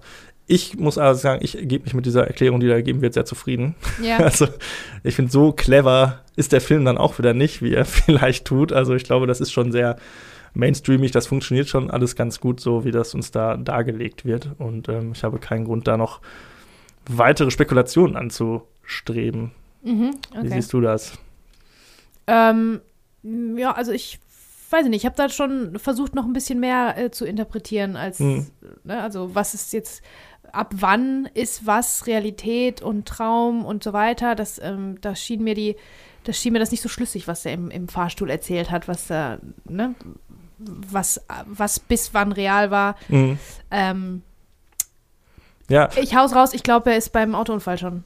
Genau, das wollte ich gerade sagen. Also der äh, entscheidende Moment des Films ist natürlich dieser der Autounfall. Autounfall. Mhm. Das könnte so die erste Markierungsellipse sein. Ab diesem Moment könnte alles, was danach kommt, komplett entweder im Jenseits schon äh, erdacht sein oder kurz bevor er stirbt, wie man so schön sagt, das Leben läuft nochmal an einem vorbei. Oder wie auch immer. Ähm, die Erklärung des Films ist, dass es später erst äh, der Fall ist, dass wir dann in eine andere Fiktionswelt abdriften. Aber ja, kann man natürlich auch gerne äh, davon ausgehen, dass das mit dem Autounfall schon passiert ist. Das ist eine sehr ikonische Szene, kennt man. Also ist auch häufig, glaube ich, auch in Musikvideos schon verwurstet worden, hatte ich irgendwo gelesen. Und mhm. äh, diese Autounfallszene. Mhm. Überhaupt war das ja, glaube ich, auch ein sehr, sehr erfolgreicher Film, auch ein richtiger.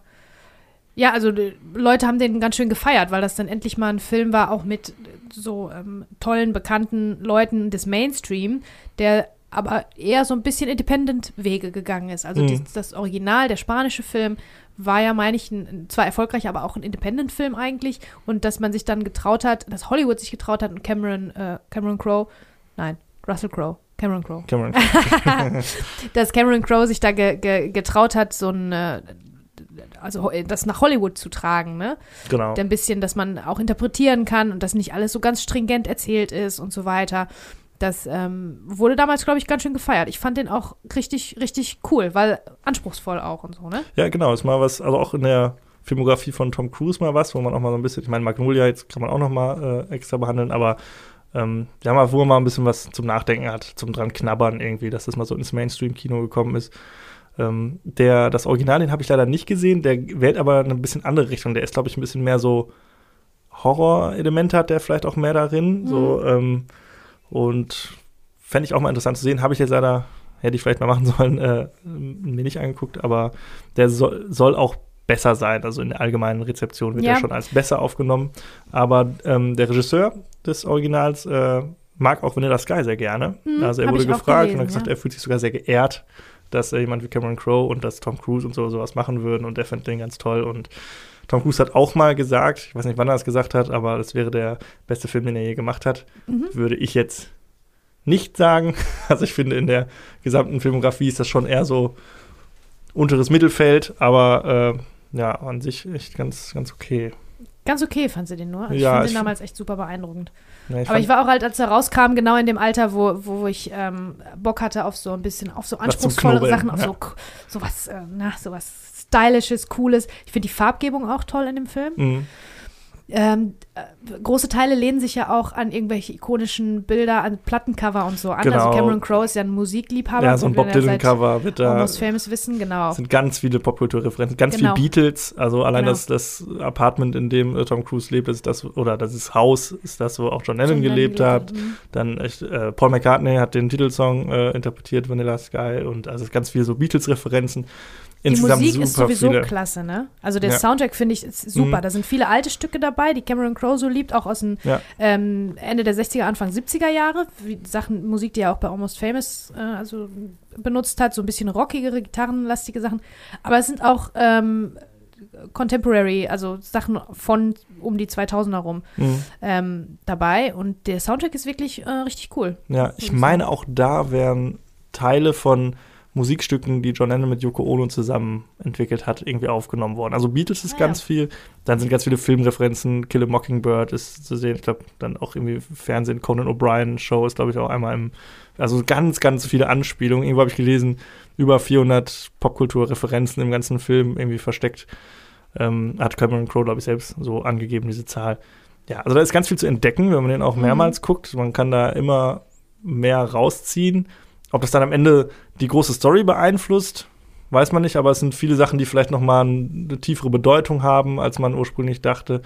das ist schon ganz interessant. Also auch für mehrmaliges Gucken dann durchaus geeignet Unbedingt, mit dem Hintergrundwissen ja. vielleicht. Was ich auch äh, interessant finde, ist, dass Cameron Crowe so ein bisschen den Weg, den Weg gewählt hat, das eher als Liebesgeschichte zu inszenieren. Genau, ne? also das ist der, der Unterschied Fokus zum Original. Ist, ja. Genau, der Fokus ist wirklich so auf dieser Liebesgeschichte. Und da ist natürlich die Frage, frage ich dich jetzt, ähm, wie glaubhaft ist diese Liebesgeschichte? Ähm, Penelope Cruz äh, spaziert rein und bam, ja. äh, Tom Cruise fällt um vor lauter. 100 Prozent. Wenn, wenn Penelope Cruz reinlaufen würde, einen anlächelt und mit ihrem spanischen Akzent anspricht, dann würde ich mich auch verlieben. Ja, Ganz in so einem viel zu großen Mantel. Also ich finde, äh, die ist auch wirklich so ein Archetyp. Ja. Äh, ich weiß nicht, ob das nur damals gilt oder ob das von heute, wenn man es von heute sieht, immer noch so ist. Er ist so ein Archetyp für dieses, wird dieses Mädchen, dieses Mädchen, was dann jemanden, der einfach ein Weiberheld ist, zum Beispiel, genau. umdreht. Genau. Dieses Mädchen ja, ja. für immer, diese, genau. ne, bei der man bleibt. Also das ist hier so ein äh, Penelope Cruz sowieso vom Äußerlichen her und die hat wirklich überhaupt gar nicht so sexy Sachen an, aber sieht Nö. natürlich toll, toll, toll aus und die hat so was Süßes an sich, aber trotzdem sexy, ohne das zu wissen und ähm, die Sachen, die sie so sagt, sind auch, ja, also ja, ja, also ich, ich, ich finde das glaubhaft, dass diese ja. Person eine ist, die jemanden die einen verzaubert. Verzaubert. So. Ja. Ah ja, genau, genau, die hat so was Magisches ja, an sich, das stimmt. Bezaubernd. Was einfach. immer gefährlich ist, ist, es gibt ja dieses Phänomen des Manic äh, Pixie Dream Girls. Kennst du das? Oh, das nee. ist eine Trope. Das ist eine bekannte Trope ähm, ne, in einer Reihe von Filmen, wo ein Typ, so wie hier der Tom Cruise-Charakter, ähm, ist ist, weiß nicht, wie man liebt, schmeißt sein Geld raus, keine Ahnung was. Und dann trifft er dieses eine Mädchen, dieses tolle Mädchen, was offensichtlich voll crazy ist und ganz anders als alle anderen und ähm, verrückt und äh, weiß ich nicht. Ähm, das ist manchmal ein Manic Pixie Dream Girl und es ist was Negatives, weil dieses Mädchen, dieser Charakter ist nur dafür da, um dem Hauptcharakter, dem Typen, die Welt zu offenbaren, die Augen zu mhm. öffnen, den dazu zu bringen, lieben zu können. Aber oft haben diese äh, Girls keinen eigenen Charakter, mm, also ja. wenig eigenen Charakter ab, abbekommen, sondern die haben nur das, was der männliche Part braucht, um da mit zu spielen, also gegen zu spielen und ja. äh, was ihm die Augen öffnet. Das ist so ein bisschen der, die Kritik. Ja, sehe ich hier auch. Auf Sie ist Fall. hier auch ein bisschen, ja, aber ich finde, Penelope Cruz spielt da super gegen an und auch was, was für sie als Dialog geschrieben wurde, versucht dagegen anzukommen und versucht ihren eigenen, eigene, also eigenes Leben zu geben, diesem Charakter. Tatsächlich gegen Ende wird es dann so, dass sie, dass es so wirkt, als würde sie nur existieren, um Tom Cruise irgendwie ähm, beizu, beizustehen. Oder? In, in der Auflösung der Geschichte ist das ja auch dann äh, quasi äh, genau. so, ne? Also ja. kann man das dann auch so sehen. Ja, stimmt. Ich finde ja gerade interessant, dass sie ja auch die gleiche Rolle spielt, mhm. wie sie schon im Original gespielt hat. Jetzt ärgere ich mich wirklich, dass ich den nicht gesehen habe, das Original. Aber ja. das wäre mal interessant, wie die, die Rolle da angelegt ist überhaupt. Ähm, aber hier finde ich es total glaubhaft. Also es ist ja auch ganz witzig, wie ich hatte gerade gesagt, apropos äh, Nicole Kidman. Während der Dreharbeiten hat sich äh, Tom Cruise mhm. von Nicole Kidman getrennt und ja. ist dann kurz darauf mit Penelope Cruz zusammengekommen. Ja, wen wundert's, ne? Ja. Wen wundert's. Es war also die Chemie on screen war wohl äh, echt scheinbar. Ja. Ne? Und ähm, Cameron Diaz, finde ich, macht auch einen sehr guten Job. Voll, irgendwie. weil also, die spielt ja die richtige so eine Psychobraut, die hat so crazy Psycho. eyes, ne? Richtig Psycho. Ist eigentlich so, ha, und hübsch überhaupt, aber die Auto hat einsteigen. in den Augen die ganze Zeit so einen mhm. Schimmer, mhm. so einen verrückten Hauch. Ja. Das habe ich vorher in den Filmen nicht, ge nicht gesehen. Das hat sie ja, gut gespielt, wirklich. Richtig gut. Also am Ende wird das so ein bisschen zu viel, so, da wird es ein bisschen zu crazy. Aber diese Autoszene, uiuiui. Also da konnte ich, konnte ich richtig mit Tom Cruise mitfühlen. Da dachte ich so, oh Gott, steig aus. Warum bin ich eingestiegen? Scheiße, die ist ja vollkommen durchgeknallt. Ähm, ja, generell ist es natürlich so, wir haben hier, das ist wohl im Original auch anders, ähm, dass äh, man hier schon versucht, ganz klar Tom Cruise auch Sympathien angedeihen zu lassen. Irgendwie im Original ist es wohl so, dass man demjenigen das schon eher gönnt, sein Schicksal, so was ihm da widerfahren ist. Hier ist es natürlich schwierig. Ich meine, wir haben hier so einen super reichen Playboy-Schnösel, der auch noch Tom Cruise ist, der zu dieser Zeit jetzt nicht der beliebteste war. Und so ein Schönling irgendwie. Und jetzt sollen wir mit dem auch noch mitfühlen. Klappt aber eigentlich ganz, ganz gut schon irgendwie. Also der Film ist jetzt auch nicht so drauf ausgelegt, klar, dass wir uns am Ende, ja, freuen, wenn er scheitert oder so. Also das ist schon ganz okay. Ich finde, Tom Cruise macht einen okayen Job, aber für mich schon ähm, Cameron Diaz eigentlich die beste Performance in diesem Film. Ja, das habe ich auch gedacht. Cameron Diaz und Penelope Cruz, die beiden Ladies, spielen den spielen um Tom Cruise herum und ja. machen den Film eigentlich aus, finde ich auch. Auch diese, ne, dass die, diese die, Penelope Cruz dieses dieses tolle Mädchen ist und so und ähm, Cameron Diaz die Crazy Braut. Ähm, das macht das aus. Und dann gibt es ja noch Jason Lee, der ist ähm, der beste Freund von äh, Tom Cruise, der Genau. einzige Freund. Und der bringt Penelope Cruz auf diese besagte Party mit. Also eigentlich ist sie sein Date. Sie ist eigentlich seine und Tom Traumfrau. Cruise Ja. hat noch nicht genug Weiber gehabt, will jetzt die auch noch haben. Und ähm, da muss ich sagen, Jason Lee ist eigentlich der Sympathieträger in dem ganz in dem Film. Der kommt später, also der kommt immer mal wieder dann auch vor und ähm, ja, der ist der bessere Typ und ich finde das so finde das so witzig. Äh, es gibt ja so, so Männerfreundschaften, es gibt ja diese, diese Art von Männerfreundschaften, wo der eine so erfolgreich gut aussehen, kriegt die Weiber ab und der hat immer so einen Sidekick dabei. Und dieser Sidekick, sag ich, verrate ich dir jetzt, verrate ich euch jetzt, liebe Zuhörer, aus Frauensicht, dieser Sidekick ist oft der bessere Typ. Und Nehmt Frauen den. wissen das. Wir Frauen wissen das. Ne? Also, und der kriegt die ganzen Weiber ab und der findet sich so toll und macht einen auf dicke Hose und so. Aber der Kumpel, der dabei ist Der dich und dann nach Hause so fährt still ist, nachher. der Nette, das ist der Richtige. Das ist oft so. Und hier sind halt Jason Lee und Tom Cruise. Jason Lee wäre der Richtige gewesen. Ja. Ja. Ja, stimmt.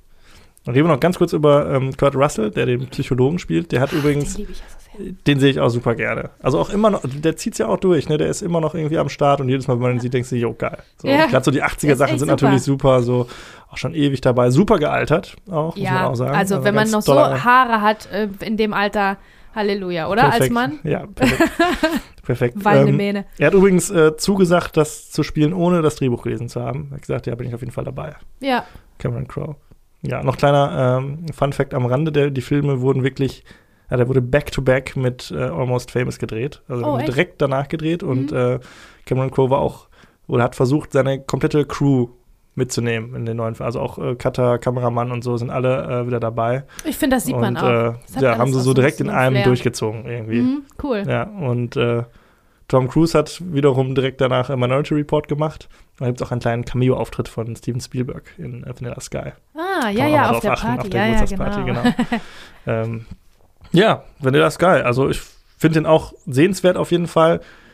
Unter den Tom Cruise-Filmen eher so Mittelfeld für mich, aber äh, Für mich überhaupt nicht. Für mich ist es auch einer der besten Tom Cruise-Filme. ja sehr gut. Also gut. ich würde den auch äh, kategorisch weiterempfehlen. Der ist wirklich, wirklich sehenswert. Stellenweise ein bisschen lang, bisschen, oder? Zieht sich so ein bisschen, aber der hat halt so eine, so eine interessante Kombination von Liebesgeschichte, die tatsächlich ein bisschen verkitscht, aber eigentlich auch glaubhaft ist. Und ähm, auch ein bisschen Krimi und auch ein bisschen so ein Science-Fiction-Hauch, so am Ende. Ähm, Finde ich eine interessante Kombination. Die Farbgebung ist toll. Vanilla Sky halt. Jetzt habe ich dein Fazit gesprochen. Sag du. Was Bezi sagt. Findest du? Sorry, jetzt habe ich dir die, Worte aus dem Mund genommen. So, jetzt kommt das letzte Brett des Monats, das größte Brett, mein Lieblingsbrett. also, es geht um Mulholland Drive. Das ist ein David Lynch-Film. David Lynch, was soll ich sagen?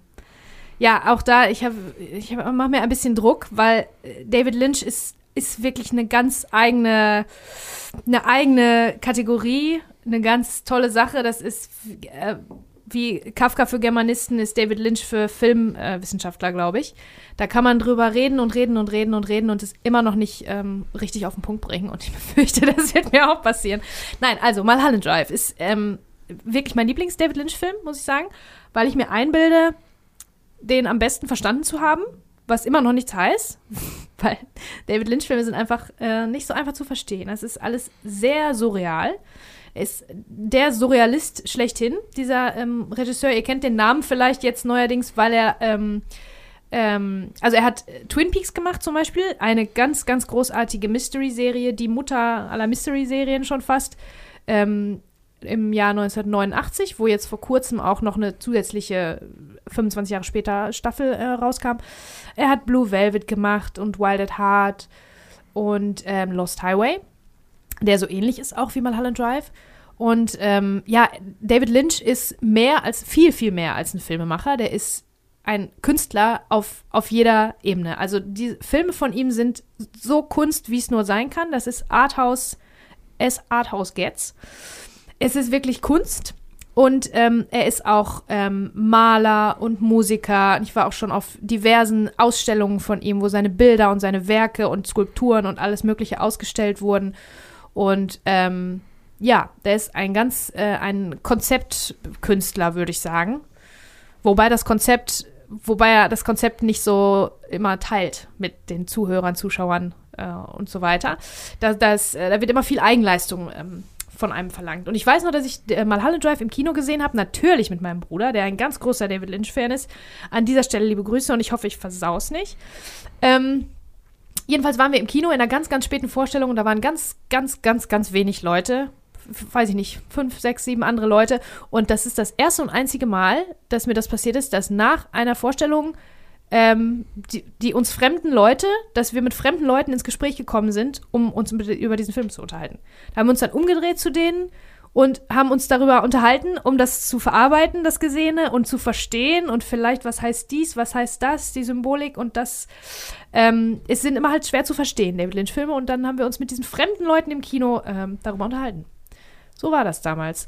Äh, außerdem war ich auch. Ähm, mit meinem lieben Ehemann, dem habe ich das geschenkt. Der ist auch ein ganz großer David Lynch-Fan, in Maastricht bei einer Ausstellung.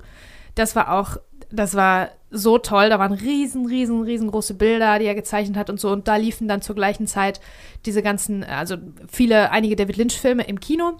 Und da haben wir dann mal Holland Drive auch nochmal im Kino gesehen. Also den habe ich sogar tatsächlich zweimal im Kino gesehen. So. Ähm, weil das alles so schwierig ist und David Lynch so ein großes Thema ist, ähm, bevor es jetzt weitergeht und wir über Mulholland Drive, den Film reden, habe ich ähm, meinen Mann darum gebeten, ähm, über die Faszination David Lynch so im Ganzen ähm, zu sprechen. Das würde ich dann jetzt gleich mal vorspielen. Oder, jetzt gucke ich gerade in deine Augen, Franz. Frage ich dich jetzt schon, wie du den fandest? Nein, das müssen wir uns auch schon. Schauen wir uns auf. ich bin auch gespannt, was dein Mann äh, zu erzählen hat.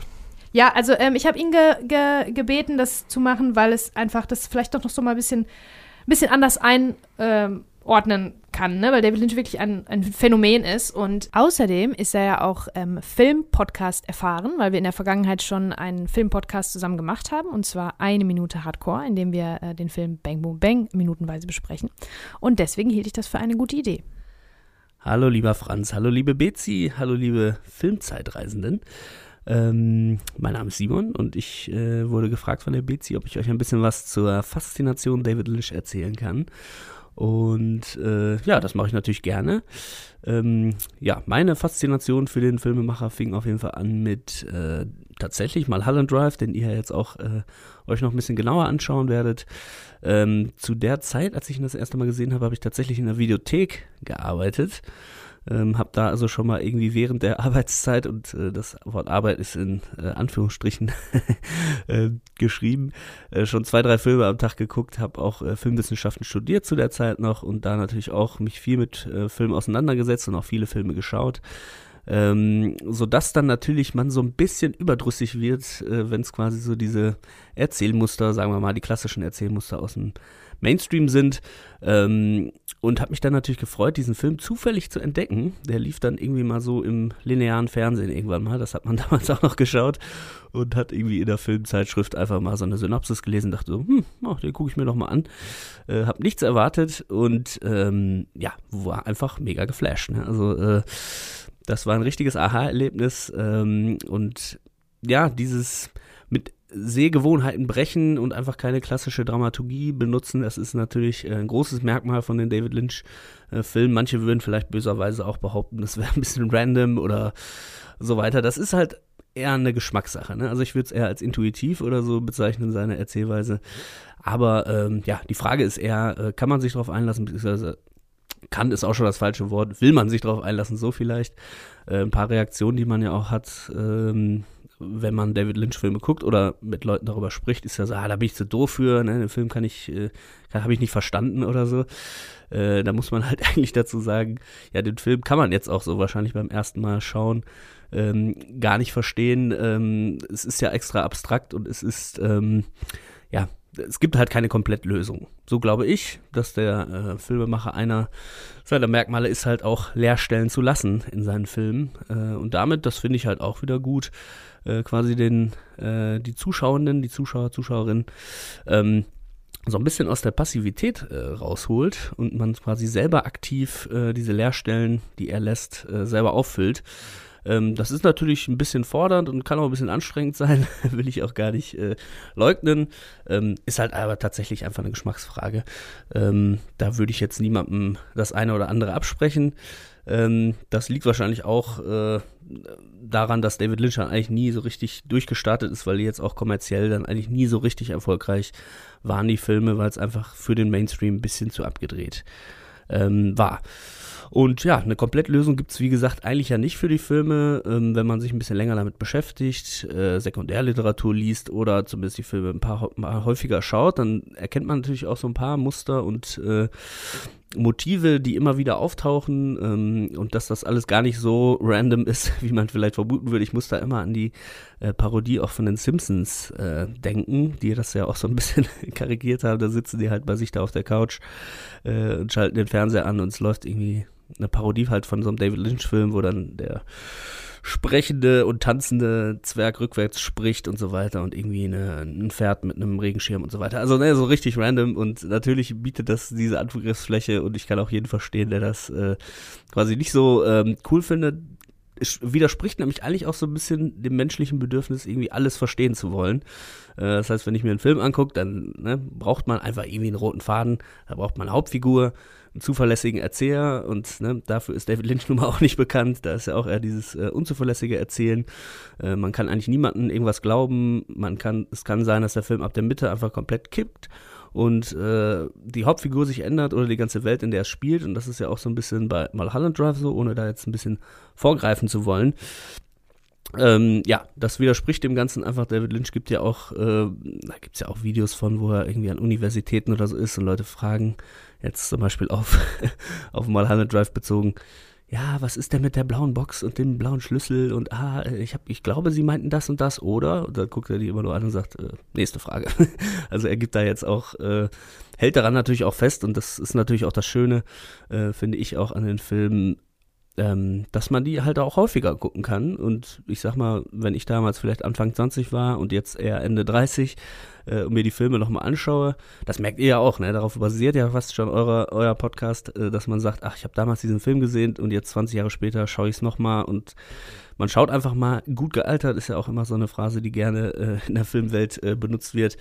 Ähm, bei David Lynch bietet sich das natürlich mega gut an, dass man nämlich eben diese Leerstellen dann wahrscheinlich äh, anders füllt einfach. In welcher Lebenssituation habe ich mich damals befunden? In welcher Lebenssituation bin ich jetzt? Als Mensch verändert man sich. Äh, man setzt vielleicht einen eigenen Fokus nochmal vielleicht in dem Film ganz anders. Und äh, ja, das macht für mich auf jeden Fall die große Faszination aus. Äh, wie gesagt, dass man aktiv den Film auch mitgestaltet und mitdenkt und vielleicht äh, ganz anderen, einen ganz anderen Film sieht, wenn man ihn später nochmal sieht.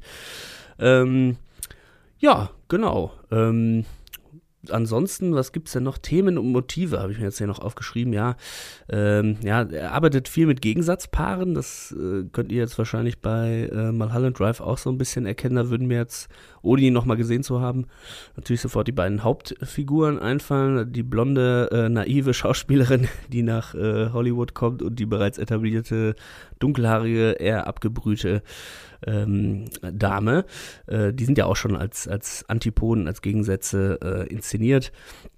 Ähm, Traumwelt und reale Welt ist natürlich auch immer so eine, so eine Sache, denn die Filme sind eigentlich von der Logik her eher einem Traum nacherfunden und das ist ja auch ein ganz klares Motiv, was hier bei David Lynch in Mulholland Drive auch sehr häufig vorkommt. Ich erinnere mich da alleine an die Szene in dem Diner, ähm, die es auch so auf YouTube komplett. Die habe ich mir tatsächlich nochmal angeguckt, weil die ist einfach so gut und äh, beschreibt einfach das, was ich jetzt hier wahrscheinlich schon seit fünf Minuten versuche zu erklären, eigentlich äh, perfekt.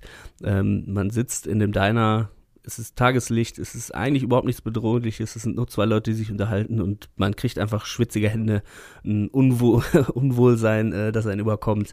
Und da muss man Bock drauf haben oder halt auch nicht. Aber ich finde, das äh, beschreibt schon ganz gut und diese äh, Traumwelt und die reale Welt bei David Lynch, die können halt auch nebeneinander beziehungsweise ineinander halt auch äh, existieren. Und ähm, ja, das ist auf jeden Fall auch eine ganz, ganz große Sache, dass Träume immer wieder als Motiv bei David Lynch auftauchen. Ähm, jetzt habe ich mir noch so Vorhänge, Spiegel, Geheimnisse, Doppelgänger, das ist natürlich alles so ein bisschen ähm, Identität. Ne? Das sind so Sachen, die man einfach bei David Lynch immer wieder ähm, äh, entdeckt. Und ja, ähm, was bleibt sonst noch zu sagen? Vielleicht zu der Person. Naja, er ist natürlich irgendwie auch ein kompletter Künstler. Er ist jetzt nicht nur, in Anführungszeichen, nur ein Filmemacher. Er malt, er schreibt, er macht Musik, äh, hat verschiedene Outlets für seine äh, Inspiration, die er sich meistens durch Meditation äh, holt. Da gibt es auch ein tolles äh, Buch zu, Catching the Backfish heißt das. Äh, er meinte, die Ideen, die man so hat im normalen Wachzustand, sind eigentlich nur die kleinen Fische, die so ein bisschen an der Oberfläche sind. Und durch Meditation versucht er immer die großen Fische sich aus der Tiefe zu holen. Äh, und da sind die richtig guten Ideen, also für alle, die kreativ äh, arbeiten, ähm, auch auf jeden Fall eine Empfehlung, sich das mal anzugucken. Ob man das immer so alles so übernimmt, ist ja immer die Frage. Ich bin jetzt auch kein hundertprozentiger Fa Fanboy. Ähm, die Karriere äh, von David Lynch war aber zu dem Zeitpunkt, würde ich schon sagen, also zumindest was jetzt meine Präferenzen angeht, war mit äh, Lost Highway und Blue Velvet und Mulholland Drive sicherlich die drei stärksten Filme meiner Meinung nach. Ähm, jetzt der letzte Film Inland Empire äh, sind sich glaube ich alle einig, dass man einfach ihm gesagt hat, naja, jetzt kann man ja äh, kann man ja digital drehen, äh, wir müssen nicht mehr so auf achten, zu viel Film zu verschießen, weil es dann zu teuer wird. Äh, du kannst dich jetzt einfach komplett austoben, dass ihm das jetzt auch nicht so gut getan hat, muss man dann am Ende auch mal äh, ehrlich zugeben. Und ja, trotzdem äh, glaube ich immer noch, ähm, einer, äh, einer der sehr großen äh, Filmemacher in Hollywood. Ich würde sogar so weit gehen und zu sagen, äh, so mit Wes Anderson und Tarantino, was jetzt so diesen Mainstreaming-Bereich angeht, sicherlich einer der interessantesten Filmemacher. Ich finde es immer gut, wenn Leute eine eigene Handschrift haben, eine eigene Art und Weise haben zu erzählen. Man muss nicht von den dreien, die ich jetzt da genannt habe, nicht alles abfeiern, aber ist doch schön, dass es sowas gibt. Und ich glaube auch, wenn David Lynch vielleicht nochmal ein Filmchen rausbringt, dass wir da auch wieder unseren Spaß mit haben werden. Und ja, ich wünsche euch jetzt ganz viel Spaß mit der Folge und äh, ganz liebe Grüße und viel Spaß beim Weiterhören. Ja, jetzt haben wir natürlich ähm, viel erzählt bekommen. Vielen Dank nochmal, lieber Simon. Ähm, ja, und jetzt alle so, oh Gott, was, für, was ist das denn für ein, für ein krasser Film dann? Aber der fängt ganz einfach an. Ich kann, ich kann ja mal versuchen, den Inhalt zusammenzufassen. Das ist natürlich bei einem David Lynch-Film noch schwieriger als sonst. Aber ähm, ja, äh, grundsätzlich, ähm, es passiert ein Unfall auf dem Mulholland Drive. Straße der Finsternis ist übrigens auch der, der deutsche Untertitel von diesem Film. Äh, auf dem Mulholland Drive in Hollywood passiert ein Unfall und eine ähm, junge, dunkelhaarige Frau, ähm, wunderschöne Frau, ähm, verliert ihr Gedächtnis. Amnesie, weiß nicht mehr, wer sie ist und torkelt rum nach dem Unfall und ähm, findet Zuflucht in einem Apartment. In diesem Apartment kehrt gerade Betty ein, eine junge, idealistische, äh, blonde, auch wunderschöne Schauspielerin, die jetzt gerade nach Hollywood gekommen ist, um da ganz groß zu werden. Ähm, naiv und unschuldig und ähm, äh, alles in allem ganz wholesome, die liebe äh, Betty. Die findet dann ähm, die Verunglückte, die sich einfach Rita nennt, unter der Dusche in, dieser, in diesem Apartment, wo sie eigentlich leben soll und ist dann direkt voll drin in diesem, äh, in diesem Mysterium, in diesem Geheimnis und möchte der ganzen Sache auf die Schliche kommen, wer denn ähm, diese mysteriöse Fremde ist, warum sie ganz viel Bargeld in ihrer Handtasche hat, was denn passiert ist der Unfall und ähm, wo sie eigentlich hingehört und so weiter und so fort ähm, zwischen verschiedenen ähm, Castings, die sie dann macht, direkt jetzt ähm, in ihrer ersten Woche in Hollywood ähm, kümmert sie sich dann um dieses, um dieses, ja, um diese, diesen Fall sozusagen. Sie nimmt das an, an sich, als wäre es so ein, ein Fall. Außerdem entspinnt sich da noch eine Liebesgeschichte und allerhand schräge Dinge passieren, weil bei David Lynch passieren immer schräge Dinge und man trifft, trifft ganz viele schräge Charaktere. Ähm, ja, erstmal zu den, äh, zu den Eckdaten. Der Film ist lang, 2 Stunden 27, hat 7,9 von 10 bei der IMDb. Ähm, ist die Hauptdarstellerin, eigentlich die Hauptfigur ist Naomi Watts, ähm, die damals noch ganz unbekannt war. Und äh, dann haben wir noch Laura Herring ähm, und Justin Theroux. Das sind so die, die Namen, die man kennt. Ansonsten ähm, gibt es einige immer wiederkehrende, äh, üblich Verdächtigen äh, aus dem David Lynch-Universum. Zum Beispiel Angelo Badalamenti, der hat den Soundtrack äh, gemacht und auch eine kleine, eine kleine Rolle.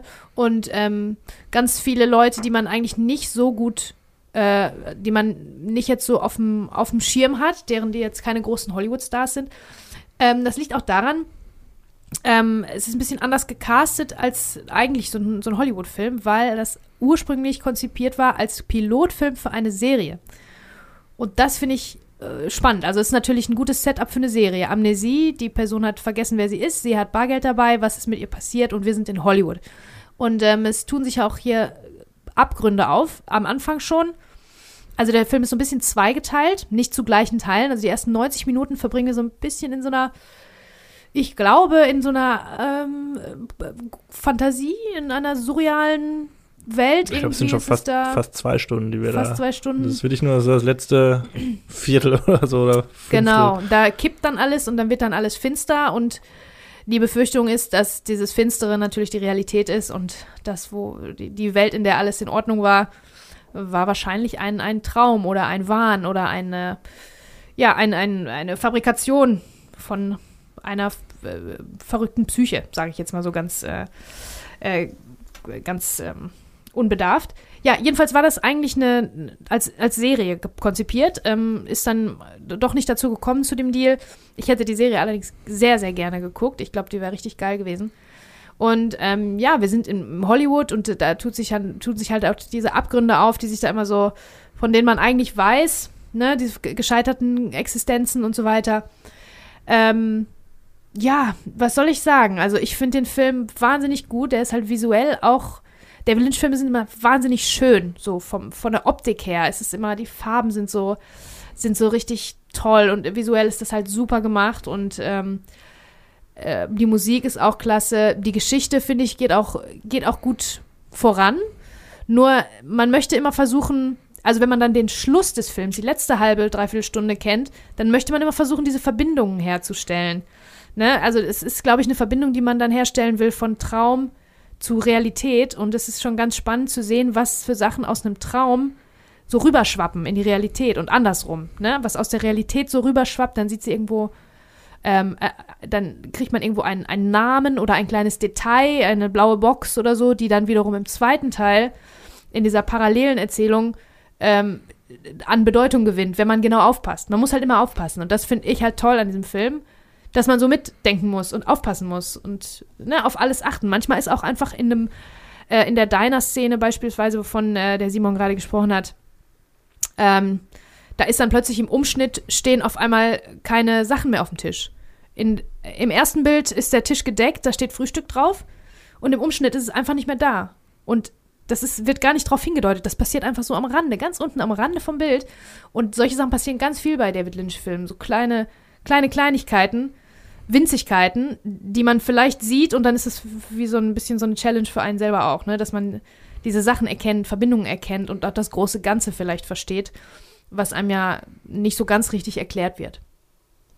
So würde ich das mal. Was sagst du? Tja. Okay. Wie sagst du doch Klopfer in Bambi, wenn du nichts Nettes zu sagen hast?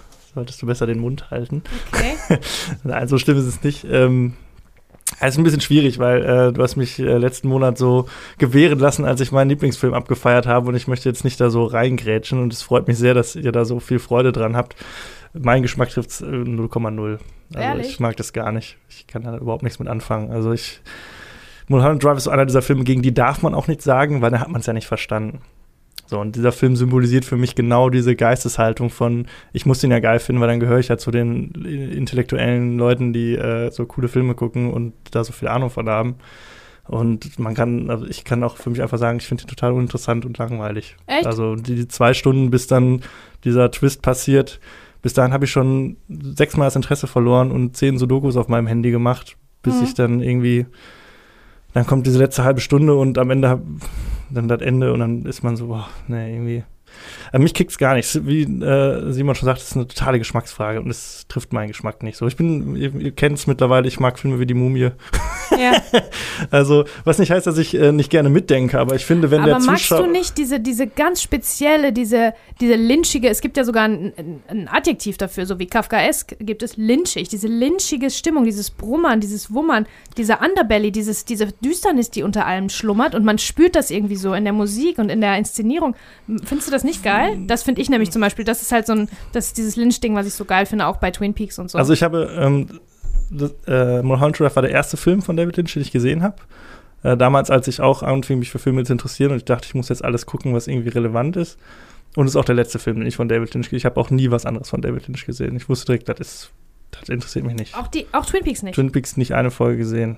Ist okay. gar nicht mein Cup of Tea irgendwie. Ich kann da nichts woher mit weißt anfangen. du das denn, wenn du. Okay. Also, ich, also ich meine, du hast jetzt mal Holland Drive ähm, sinnbildlich für alle, für, für alle, die Ja, weiß ich nicht. Filme. Vielleicht sind die, sind die anderen anders, aber es war so, mhm. da, und dann, man hört ja dann so die Sachen und ach ja, das ist ja so ein Film, über den hast du schon so viel gehört und dann siehst du den, hast unglaublich große Erwartungen und dann enttäuscht dich und dann ist es für mich auch das Thema dann durch gewesen. Ich habe den halt dann mal gesehen, ich musste ihn jetzt noch mal gucken und ich dachte so, ja gut, man ist älter geworden. Ja. Ist so, vielleicht warst du auch einfach damals irgendwie, hast du das, hast nicht, hast es wirklich nicht verstanden und äh, warst irgendwie rebellisch drauf und wolltest ihn jetzt doof finden.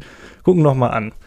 Und dann ging es los mit dieser, diesen komischen Tanzbildern und ich war direkt wieder, ach ja, genau, so war es ja. Ja, es ist halt immer dann, alles, es ist halt alles es ist schon ganz schön schräg. Es ist, es also ist auf schräg, schräg, muss man das an Bock haben. Cirque du Soleil abgefahren schräg. Ja, aber auf, auf schräg muss man erstmal Bock haben und dann unter diesem ganzen schrägen, bunten, wilden ist halt diese düstere, dieses, dieses ja. finstere und ich ähm, sind auch ähm, übrigens ähm, so ein bisschen in einem Universum, glaube ich, die Filme zu sehen. Also es sind so mhm. Äh, Figuren, die, die sieht man dann wieder in den ganzen ähm, David Lynch-Filmen äh, und auch in den Serien. Und ähm, dieses Böse, was, was unter allem schlummert, das ist so, eine, so ein Grundmotiv, das mhm. finde ich total spannend. Und wie das auch gemacht ist mit der, mit der Musik äh, und auch dem, den Bildern, wenn die irgendwo hinschleichen und wie das ganz langsam inszeniert ist, findest du das nicht, äh, macht dich das gar nicht an. Das ist ja das Tolle, der Kontrast. Man muss ja, also immer, die Kontraste ja machen das ja spannend. Ne? Der ist ja sehr episodisch erzählt. Und dann genau, ist ja sehr episodisch erzählt. Und es gab immer mal Episoden, die ich auch spannender fand. Also ich fand die ganze Geschichte, wie sie äh, Diane gefunden haben beim ersten Mal. Die erste Diane quasi finden. Ja. Das fand ich spannend. Also spannend inszeniert einfach. Und äh, das ist jetzt so geil, weil die mainstreamigste Episode ist meine Lieblingsepisode aus dem Film. Das ist die, wo der, ich glaube, namenlose Auftragskiller diesen Dreifachmord, diesen versehentlichen äh, begeht. Ja. Die fand ich total unterhaltsam, die Szene, aber die ist ja auch so super Mainstream und eher so Comedy-mäßig. Ja, ne, ja. Inszeniert. Aber das findet sich auch immer bei David Lynch wieder, ne? So, so äh, ja. Comedy-Elemente, auch Charaktere und, und, manchmal mit Tieren irgendwie, irgendwas, was einfach nur äh, schräg ist und witzig. Ne, und das, da war ich so, ach ja, das fand ich jetzt irgendwie ganz cool. Und dann kommt wieder das nächste und dann, äh, dann plätschert das so für mich so hin.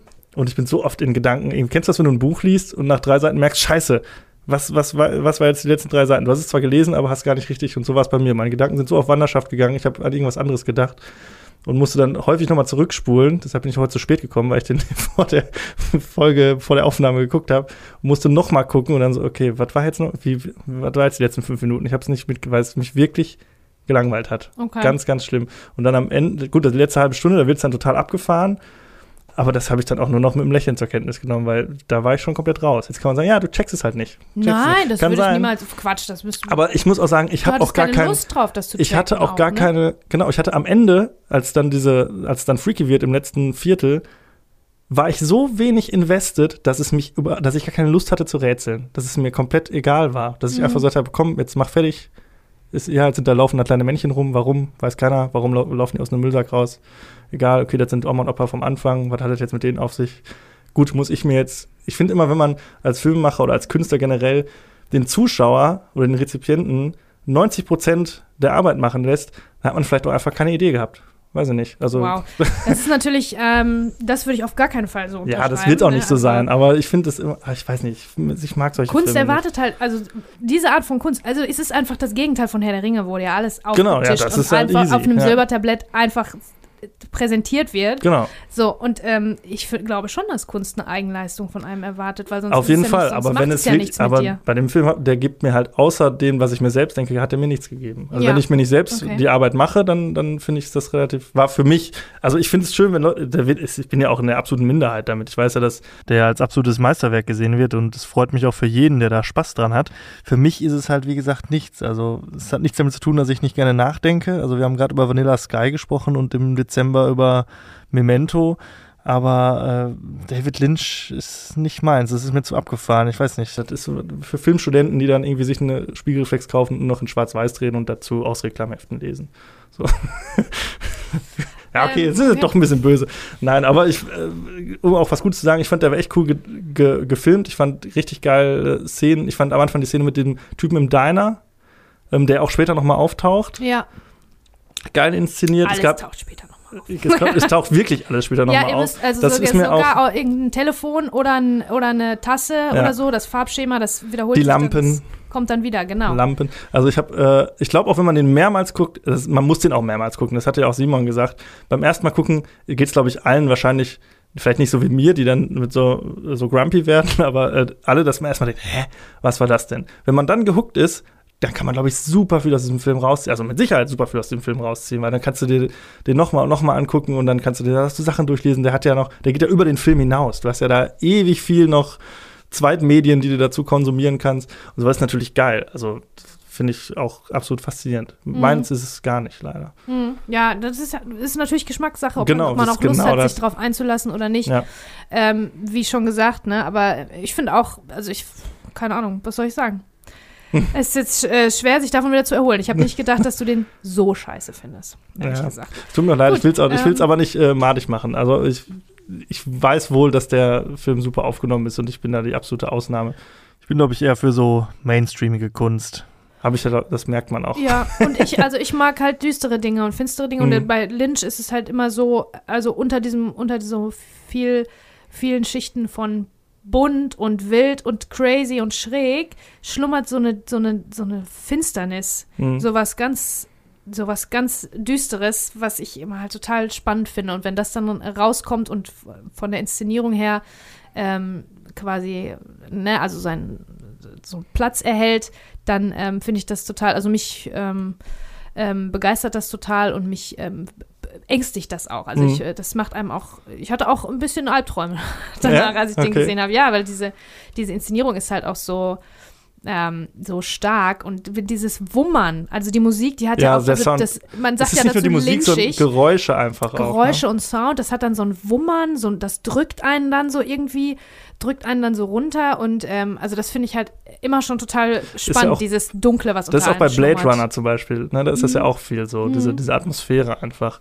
Ja, Okay, wir haben jetzt viel darüber gesprochen, wie wir den Film finden, aber vielleicht müssen wir doch bei diesem Film noch mal ein bisschen tiefer ins Detail gehen und so ein bisschen äh, Spoiler-Talk machen. Äh, was ist davon jetzt ein Traum, was ist Wirklichkeit? Und äh, ich glaube, wenn man da nur so vage bleibt, können wir das nicht endgültig klären. Vielleicht äh, können wir uns dem ja noch in einer Diskussion nähern. ähm, also ich glaube ja, dass äh, die, die Realität ist die, wo Naomi Watts Diane Selwyn ist. Ähm, also der hintere Teil des Filmes, das ist real. Und ähm, Diane ist eine ganz abgehalfterte Schauspielerin in Hollywood, die es zu nichts gebracht hat. Ähm, drogensüchtig wird, glaube ich, auch angedeutet. Und äh, sie beauftragt den Mord an ihrer Ex-Geliebten.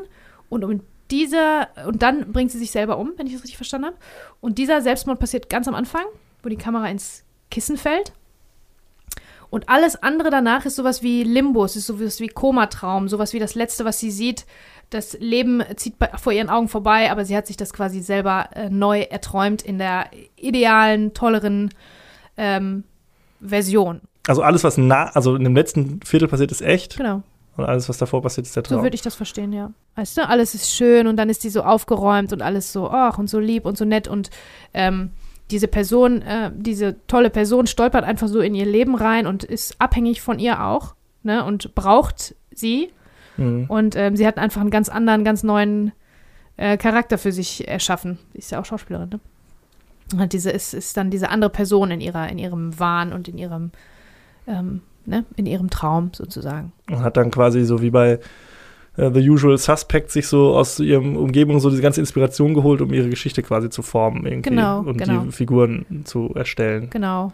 Okay, das heißt, Und sie ist auch unschuldig und äh, ne, in, in, dem, in ihrem Traum ist sie auch unschuldig. Sie hat natürlich nichts damit zu tun, mit diesem Unfall.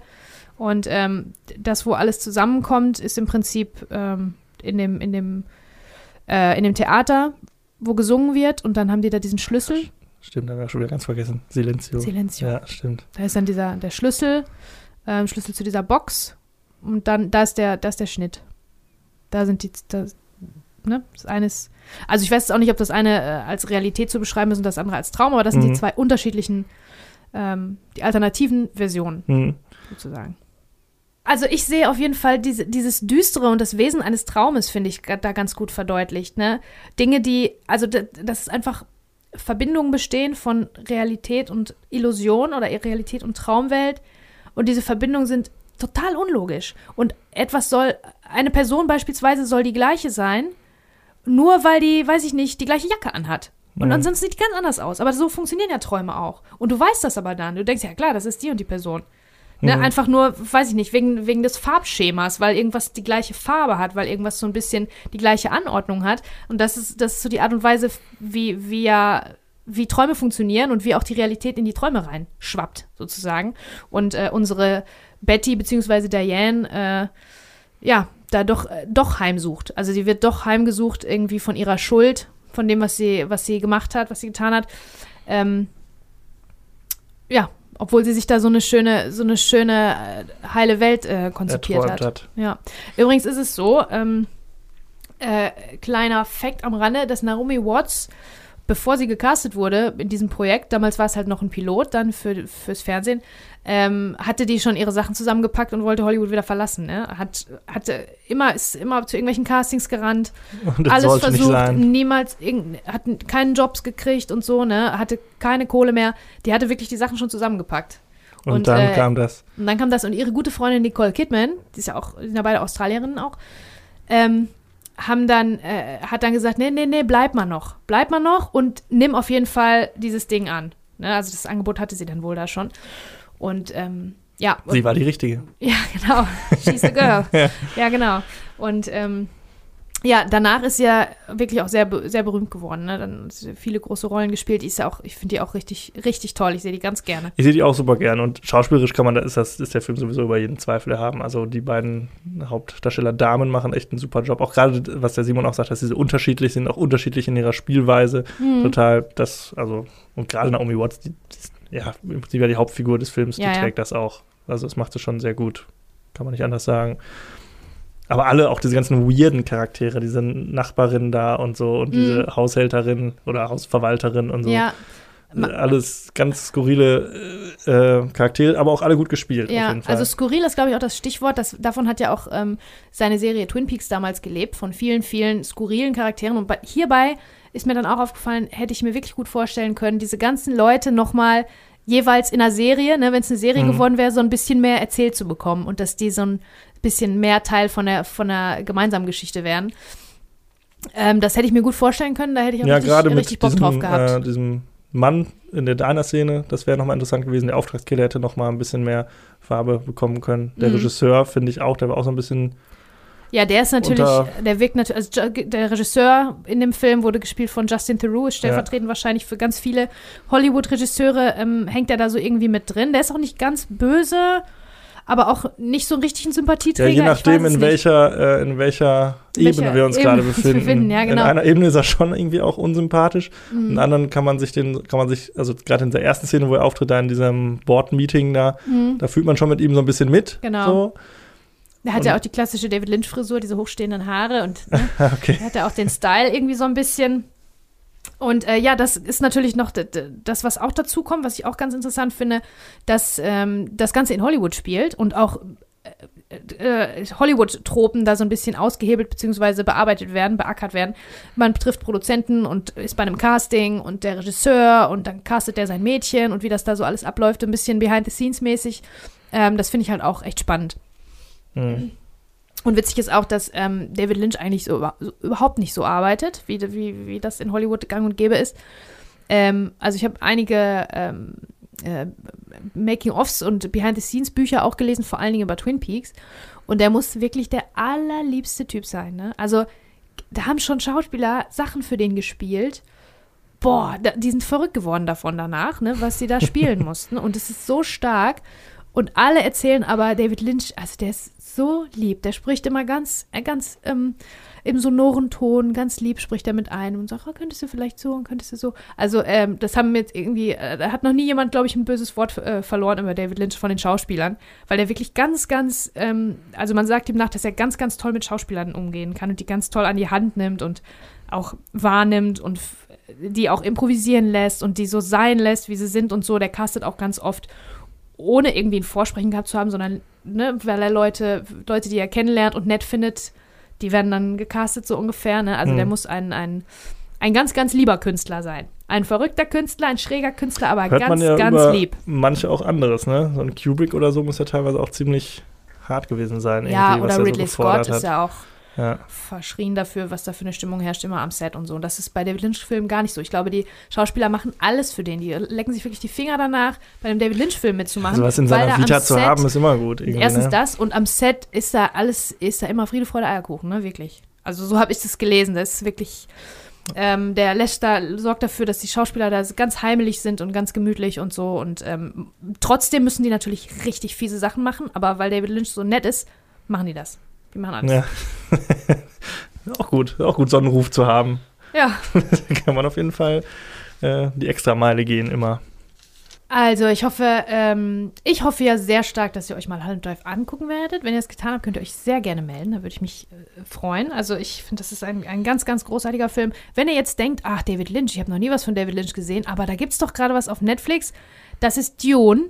Guckt den nicht, bitte, weil das ist der große Ausreißer, der schlechteste Film von David Lynch und vielleicht aller Zeiten. Nein, das nicht, aber das ist kein, es ist nicht Maß, äh, ist kein Maßstab. Ne? Also das ist wirklich vor allen Dingen im Ausrutscher Vergleich darf zum, sich ja jeder zum jetzigen Dune, äh, da darf man gar nicht drüber reden. Der darf eigentlich gar nicht Dune heißen und darf eigentlich auch gar kein David Lynch-Film sein, weil so sind die eigentlich nicht. Also ähm, guckt euch mal Holland Drive an oder Twin Peaks, auch eine große Empfehlung. Oder Lost Highway, der ist eigentlich auch ähnlich. Also der hat fast die gleiche, ja, in Anführungsstrichen Auflösung, würde ich jetzt fast sagen. Und das sind so gleiche, ist auch so zweigeteilt. Auch richtig toll. Also ein ähm, bisschen Kunst kann ja nicht schaden. Und ich meine, es wird ein, natürlich eine eine Eigenleistung erwartet und es gibt keine Komplettlösung, aber ähm, wenn ihr Bock drauf habt, versucht mal irgendwie, versucht mal reinzukommen. Also es, ich, ich persönlich finde es richtig toll. Ja, ich denke, man kann das auch eigentlich nur empfehlen, weil gesehen haben sollte man es schon, einfach um halt zu wissen, ob das was für einen ist. So, es ist letztlich alles Geschmackssache und es sind hier nur unsere persönlichen Empfindungen und äh, ihr seht das vielleicht ganz, ganz anders. Ähm, aber gucken sollte man den auf jeden Fall mal. Und wenn man dann einmal geguckt hat und merkt, das ist was für einen, dann gibt es noch eine ganz große Bibliothek an David Lynch-Werken, die man dann noch weiter verfolgen kann. Ja, Also macht das gerne. Also es sollte jetzt nicht äh, so anhören, guckt euch den nicht an, sondern man sollte ihn schon mal gesehen haben, auf jeden Fall. was ich dir, Franz, aber ans Herz legen kann, ist tatsächlich Twin Peaks, ne? Weil Twin Peaks ist ja die Serie, die hat f- ganz viel von diesem schrägen, skurrilen, witzigen, auch von diesem finsteren, aber ist nicht ganz so abgedreht. Also hält sich ein bisschen mehr an, äh, sch- bisschen, bisschen stringenter erzählt und ist nicht einfach nur aus Prinzip irgendwie ähm, abgedreht. Das könnte dir schon gefallen. Ja, vielleicht ist das ja mein, Dein meine Einstieg. Eintrittskarte in die Welt von David Lynch. ja, Mag ja sein. So, ich hoffe, es hat euch gefallen, die Folge. Vielen Dank äh, fürs äh, Zuhören und äh, fürs äh, Liken immer bei Instagram. Ihr könnt uns gerne äh, auch Bewertungen dalassen. Das geht jetzt neuerdings auch bei Spotify. Würden Ja, wir uns sehr genau. freuen. Das würde uns sehr helfen, ein bisschen präsenter bei Spotify zu werden. Ja, bei Apple Podcast geht das auch. Und ansonsten, ja, kommentiert gerne auch unter den äh, Bildern bei Instagram, was ihr von den Filmen haltet, was ihr vielleicht von unserer Review haltet, die wir abgegeben haben. Ihr könnt da auch gerne draufhauen. Äh, und ja, lasst mal eure Meinung da. Ja. Dann würde ich sagen, äh, macht's gut. Bis nächsten Monat. Tschüss. Filmzeitreise.